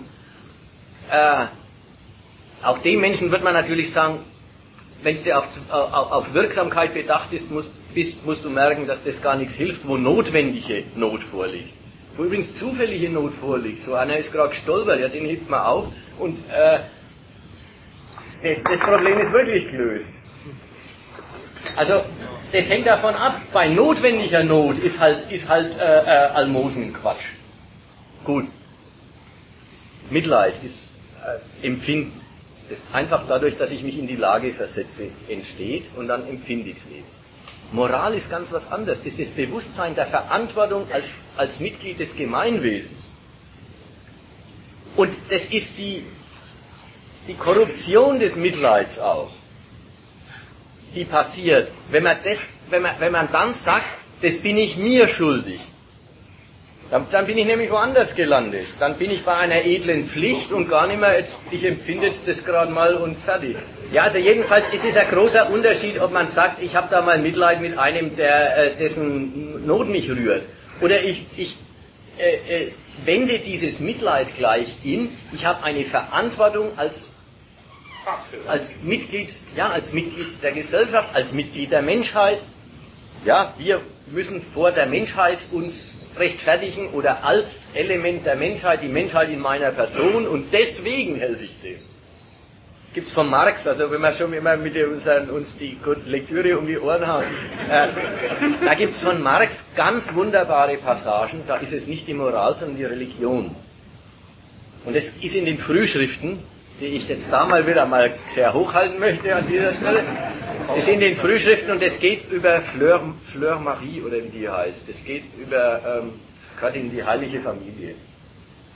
Da geht es darum, äh, eine, eine Nutte ist äh, Mädchen mit einem menschlichen Empfinden und äh, der tut mal was leid und der tut mal ein anderer leid und mal ist sie der Meinung, sie hat ihr Leben ziemlich blöd eingerichtet und dann gerät sie in die Hände von Pfaffen. Und dann soll sie Mitleid haben, weil der liebe Gott gesagt hat, man soll Mitleid haben mit den Armen. Dann soll sie aber auch eigentlich in dem Armen Gott lieben und nicht mehr den Armen äh, irgendwie. Also diese Überhöhung, dass dann ein ganz anderer Gesichtspunkt reinkommt, das gilt fürs moralische Denken genauso. Jetzt ist da halt nicht Gott, sondern eben die Vorstellung des guten Allgemeinen, äh, das, was da dazwischen steht. Ich wollte mein Story von gerade noch gar fertig machen und erzählen. Die Redaktion hat einen äh, Leserbrief gekriegt zu einem Artikel zum Tsunami. Wir haben am Anfang des Jahres, wie der Tsunami war, einen Artikel gemacht. Und da stand der eine Satz drin, äh, naja, das Geld, das Sie Obdachlosen in AC spenden, ist immer noch die beste Weise, den Staatshaushalt zu verwenden, die man sich vorstellen kann. Also kam uns gar nicht groß drauf an, auf den Satz. Aber jetzt stand er halt mal drin, da kriegt man einen Leserbrief, sind jetzt Marx, rufen jetzt Marxisten auch schon zum Spenden auf. Und das ist, äh, das ist nochmal der Punkt von gerade. Ich habe den, den Schreiber haben wir halt dann geantwortet und das ist doch nicht unser Problem, dass man mal wem hilft, der äh, in Not gerät. Und das ist übrigens das Normale, dass man wem hilft, der in Not gerät. Wir werfen es doch der kapitalistischen Gesellschaft vor, dass das eigene Interesse zu verfolgen eine notwendige Schädigung des anderen bewirkt. Da kann man doch nicht selber sagen, äh, die Schädigung des anderen ist mir gerade recht. Also das ist, doch, das ist doch der Vorwurf oder das ist doch ein Element des Vorwurfs dass diese Gesellschaft die Interessen im Gegensatz bringt und der Erfolg des einen den Erfolg des anderen ausschließt. Dann kann man doch nicht selber einer sein, der sagt, aber an der in Not ist helfen ist antimarxistisch, weil das ist versöhnlerisch oder irgendwas. Es ist ganz was anderes zu erläutern, dass das Elend in AC natürlich auch nicht beseitigt wird dadurch, dass man äh, ein, ein äh, Lazaretthospital spendiert oder dafür zahlt, dass das dann sechs oder acht Wochen äh, die kaputte Krankenstation ersetzen und hinterher ziehen sie es sowieso wieder ab. Man kann ja auch darüber richten, ob, wie zweckmäßig die Unternehmung ist, wie viel da geleistet wird oder wie wenig. Aber das alles ist was ganz was anderes, als zu sagen, äh, dem, dem marxistischen Ethos täte es entsprechen, hartherzig zu sein. Das ist vollkommen daneben, damit hat es nichts zu tun. Der Artikel ist auch kein Spendenaufruf, das ist die andere Seite. Das ist nicht unsere Welt, aber es ist ein grundsätzliches Missverständnis. Moralkritik, ja, das ist Spenden im eigenen Interesse, das ist ein ganz anderer Fall. Also ein grundsätzliches Missverständnis, die Kritik der Moral für ein Plädoyer für Antimoral zu halten. Es ist auch, wenn dann ist es das Plädoyer zu sehen, warum die Interessen in einem Gegensatz sind und dafür zu sein, dass man Verhältnisse schafft, in denen das nicht der Fall ist, in denen echt Kooperation bei der Beschaffung des Notwendigen stattfindet und nicht das Gegeneinander. Und das ist nicht dasselbe wie ein Gegeneinander äh, quasi die Heuchelei der bürgerlichen Gemeinschaftlichkeit entdecken und für die, fürs offene Gegeneinander plädieren. Gut, das wollte ich jetzt noch sagen, weil das in unseren Reihen immer wieder als so rauskommt. Ja. Neben, diesem christlichen moralischen Denken das Idealbild äh,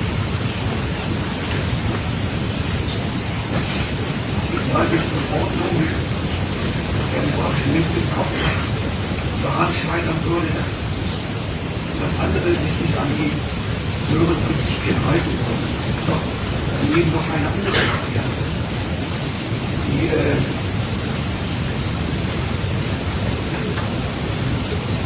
sich selber als in der Form des Schuldbekenntnisses sich selber äh,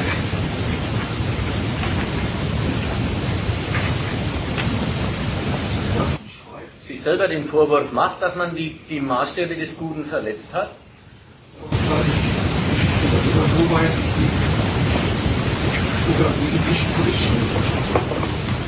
Naja, erstmal ist es halt, äh, gerade weil das Gewissen der Richter ist,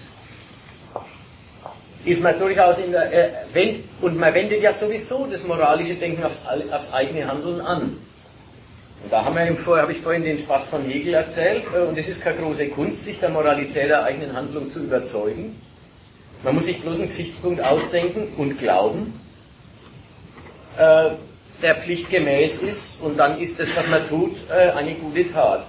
Jetzt gibt es schon den Fall, das ist übrigens die seltenere Abteilung, dass jemand zu der Überzeugung kommt, in diesem Fall habe ich keinen vertretbaren höheren Gesichtspunkt auf meiner Seite, ja, dann hat er ein schlechtes Gewissen. dann muss er schauen, dass er wieder ein gutes kriegt. Er muss sich bessern oder er muss bereuen oder.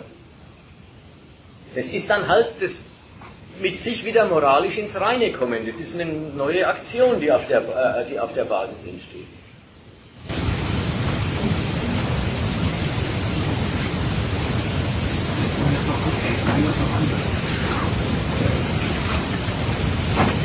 Gehört nicht in die Moral, das ist die Psychologie. Wenn einer Selbstmord macht, dann macht er das, weil er, äh, weil er ein, einen berechtigten Erfolg weiß und, ein, und sich als Instrument seines berechtigten Erfolgs beurteilt und zum Schluss kommt, ich tauge nicht zu dem Erfolg, den ich berechtigt bin zu haben und den ich verpflichtet bin einzusacken. Wer sich umbringt, sagt, ich ich bin für meine Anliegen, ich taug für meine Anliegen nicht. Ich bin die Flasche, die nicht hinkriegt, wozu ich verpflichtet bin in der bürgerlichen Welt, nämlich mein Glück zu machen. Aus schlechtem Gewissen bringt sich so schnell keiner um. Also aus, aus, aus dem Bewusstsein moralischer Verfehlung bringt man sich nicht so schnell um. Bitte?